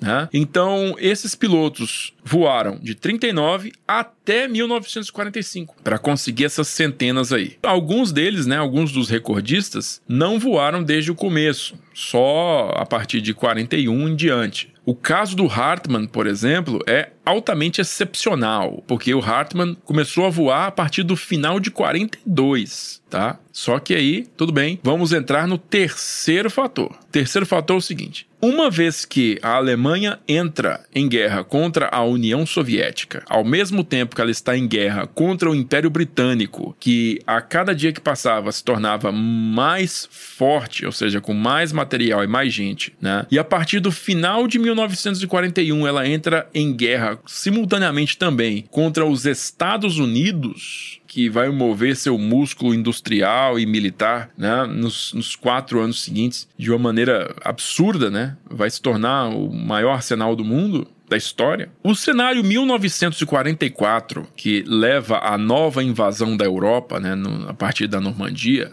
é o seguinte: você tem uma Luftwaffe extremamente diminuta, reduzida por conta da, do desgaste, por conta dos bombardeiros à infraestrutura industrial né? e por conta da própria incompetência do sistema produtivo alemão. Você tem uma Luftwaffe muito reduzida. São poucos os vetores no ar. A maioria deles está concentrada no leste para combater a União Soviética. E a cada dia que passa, você tem cada vez mais aviões aliados no ar. Você tem cada vez mais aviões soviéticos, mais aviões britânicos, mais aviões americanos e de outras nações também, franceses, né, holandeses, poloneses, esquadrões livres poloneses e até brasileiros. Então, é uma quantidade de avião tão grande no ar, tão grande, que o piloto alemão que levanta voo, ele tem uma oportunidade um, um jardim cheio, um pomar pronto para ser colhido de alvos, né? São tantos alvos no ar que esses caras realmente conseguem fazer o que um Hans Joachim Marcel fez, o que um Gerhard Barkhorn fez, um Ginter Hall fez, o que um Eric Hartmann fez, que foi derrubar mais de 10 aviões numa única missão. Por que, que isso é possível? Isso é possível porque tem muito avião no ar. A superioridade aérea inimiga é muito grande. Em contraste, você tem casos de amostragem verdadeira, assim, estatísticas foram, foram levantadas disso, de pilotos americanos que passaram por todo o treinamento de caça nos Estados Unidos, foram para a Europa e voltaram para casa sem ver um único avião alemão no ar. Nunca viram um único caça da Luftwaffe no ar. Imagina essa situação? Você sabe por quê? Porque o piloto americano ele tinha uma cota de missões a serem voadas. Era 35 ou 40 missões de caça, né? E o cara voltava para casa. Ele voltava para casa para ser instrutor, para assumir um outro papel. Ele podia eventualmente pedir uma nova transferência para frente de batalha. Aí ele faria um segundo tour de combate. Mas eles trabalhavam em tours de combate. 40 em 40 missões, vamos dizer assim. E você imagina 40 missões, o que que significa isso para um piloto alemão? Nada. Nada. Isso é o que? Dois, três meses da vida dele. Ele ficou cinco anos voando. Então, o, o piloto alemão voava até morrer, tinha muito alvo no ar para ele derrubar, né? E muitos desses pilotos, a imensa maioria, na verdade, desses pilotos alemães, simplesmente fizeram isso. Eles voaram até morrer, literalmente morreram, antes de se tornar esses grandes ases. Outros simplesmente boa parte também, não tinha competência, não eram tão bons assim na, na atividade da caça para se tornarem essas grandes referências. A gente sempre fala de Eric Hartmann, de Gerhard Barkhorn, por aí vai, mas tem inúmeros outros, Hans, Fritz, Helmut, alguma coisa, que derrubou um ou dois aviões. Esses caras, a história não dá importância para esses caras, não dá foco, não dá uh, holofote para esses caras. Dá foco, dá holofote só para os gigantes. Então a gente passa a ter essa ideia distorcida de que todo piloto alemão é um derrubador de, de avião, quando não é verdade. Isso não é verdade. Isso é um grupo seleto de pilotos que passou por essas condições aí. A imensa maioria deles foi simplesmente morta em combate ou se acidentou, ou simplesmente não tinha talento suficiente para atingir esses números. Então a situação é, é, mais ou menos essa aí que eu falei para vocês, tá? É uma casuística da Segunda Guerra Mundial que fez com que esses caras chegassem, esse reduzido grupo chegasse a esses números gigantescos que nenhum outro piloto aliado conseguiu imitar. Esperavam pelo terror que sabiam que estava a caminho. E o terror chegou. Este é o som que se tornou parte da vida de cada homem, mulher e criança na Inglaterra.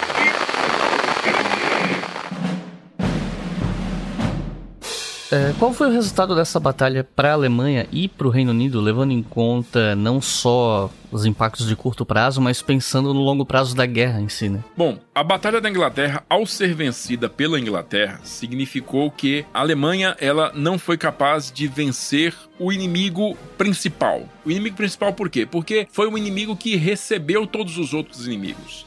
A partir do ponto em que a, Inglaterra continuava no combate indefinidamente, você retira da Alemanha a capacidade de uma vitória final.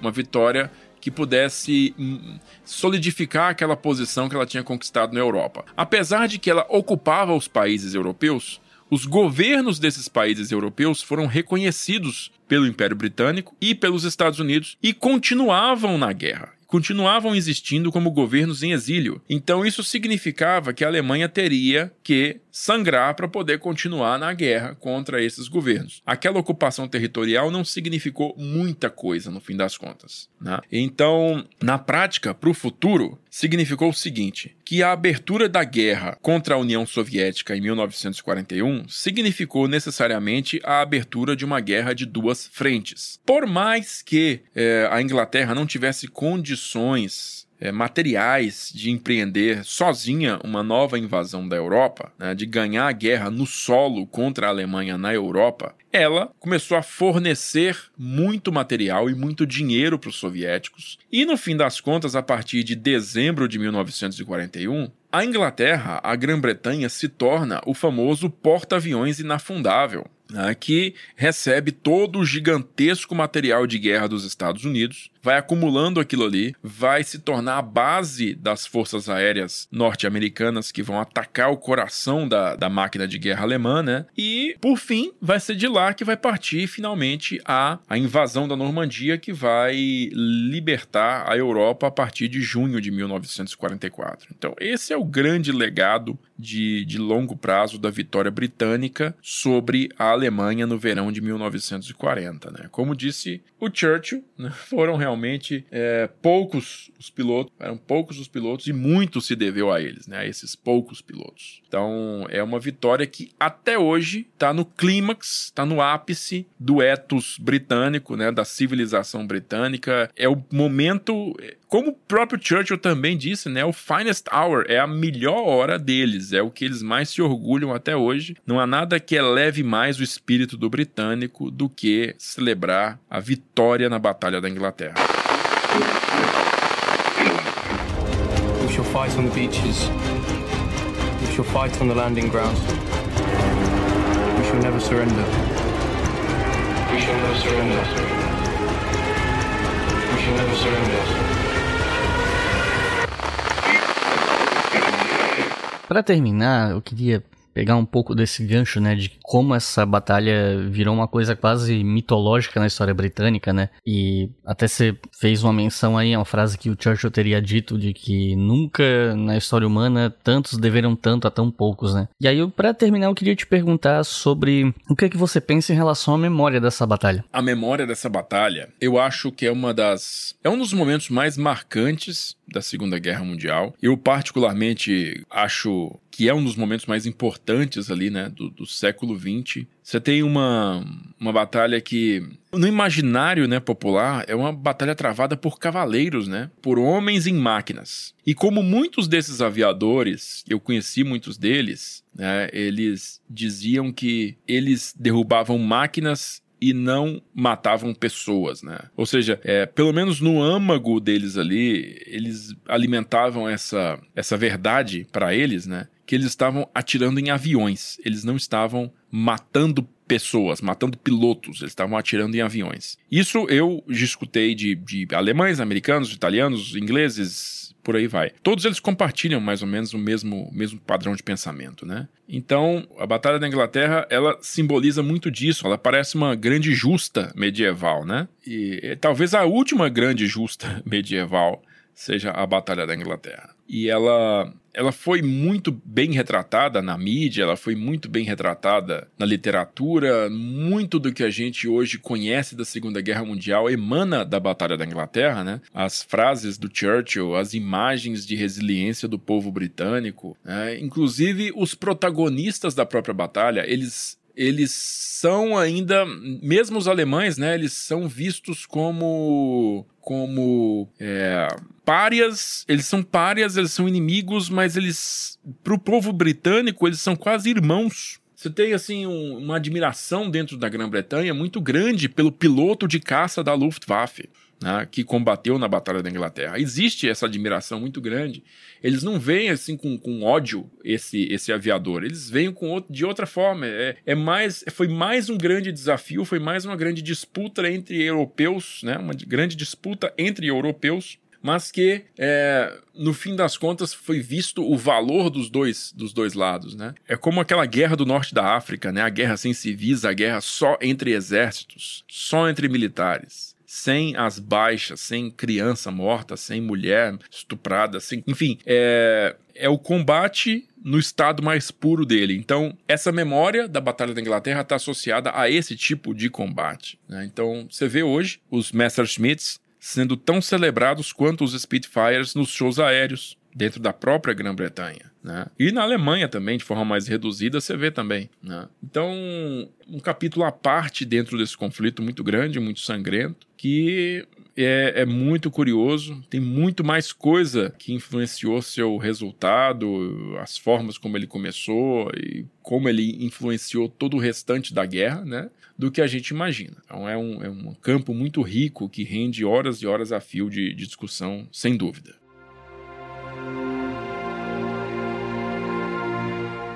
31 de outubro de 1940. O último bombardeio alemão diurno ocorre, e assim termina oficialmente a Batalha da Inglaterra. Os ataques noturnos continuariam até meados de 1941.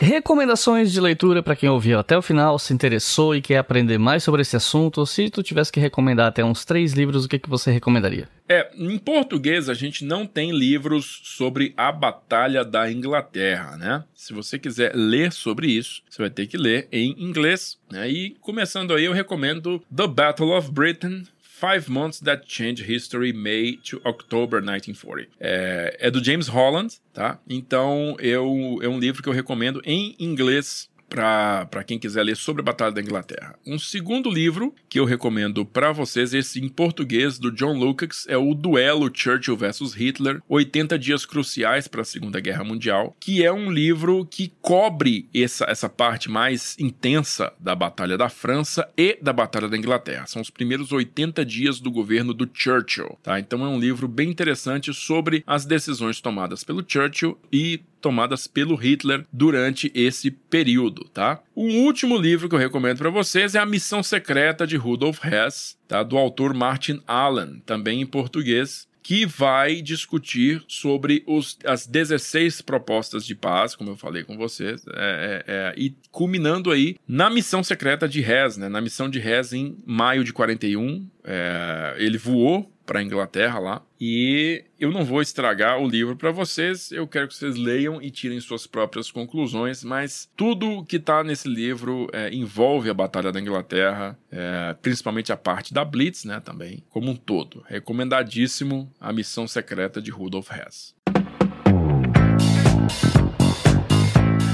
Então é isso. Júlio, alguma consideração final? Bom, Iclis, é, mais uma vez eu reforço aí o convite para todo mundo que tiver interessado vir aqui para Montes Claros no nosso Encontro Nacional dos Veteranos da FEB, que vai acontecer em julho. Né? Fiquem atentos que eu vou abrir as inscrições em fevereiro e também vou lançar as instruções todas, as dicas para quem quiser ver. Tem muita coisa interessante para ser vista aqui. E também eu recomendo que o pessoal fique atento aí aos vídeos da sala de guerra. Eu tenho um vídeo que é a Batalha da Inglaterra, a história completa. É, são 30 minutos de, de vídeo. Então, quem quiser ter um panorama, né? Bastante ágil, mas completo da Batalha da Inglaterra, pode ver esse vídeo e outros também complementares que eu tenho lá no canal. Eu creio que quem gosta de história militar vai, vai se amarrar, né? Vai gostar bastante. É, domingo passado agora eu publiquei um sobre o, a quebra do código da Enigma, né? Pelo Alan Turing então que também está relacionado à Batalha da Inglaterra. Então é isso aí, eu deixo o convite para todo mundo que não conhece a Sala de Guerra conhecer e quem já conhece, ver os vídeos que ainda não viu. E para quem está interessado em ir no evento em Montes Claros, você vai falar disso eventualmente no canal, né, com mais explicações. Então, quem está interessado, acompanha lá a Sala de Guerra, que vocês vão estar sempre atualizados a respeito do evento. Então é isso, pessoal. Muito obrigado por terem ouvido até o final. Não se esqueçam que esse podcast é financiado pela nossa campanha do Apoia Apoia-se em apoia.se barra Obriga História. Com dois reais por mês vocês já ajudam o podcast, com cinco reais por mês vocês podem ouvir os episódios com antecedência. Então é isso, muito obrigado e até a próxima.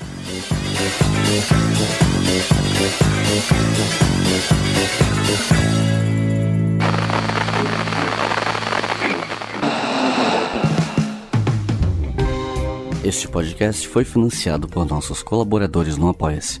Acesse apoia.se barra e contribua para manter este projeto educacional gratuito no ar.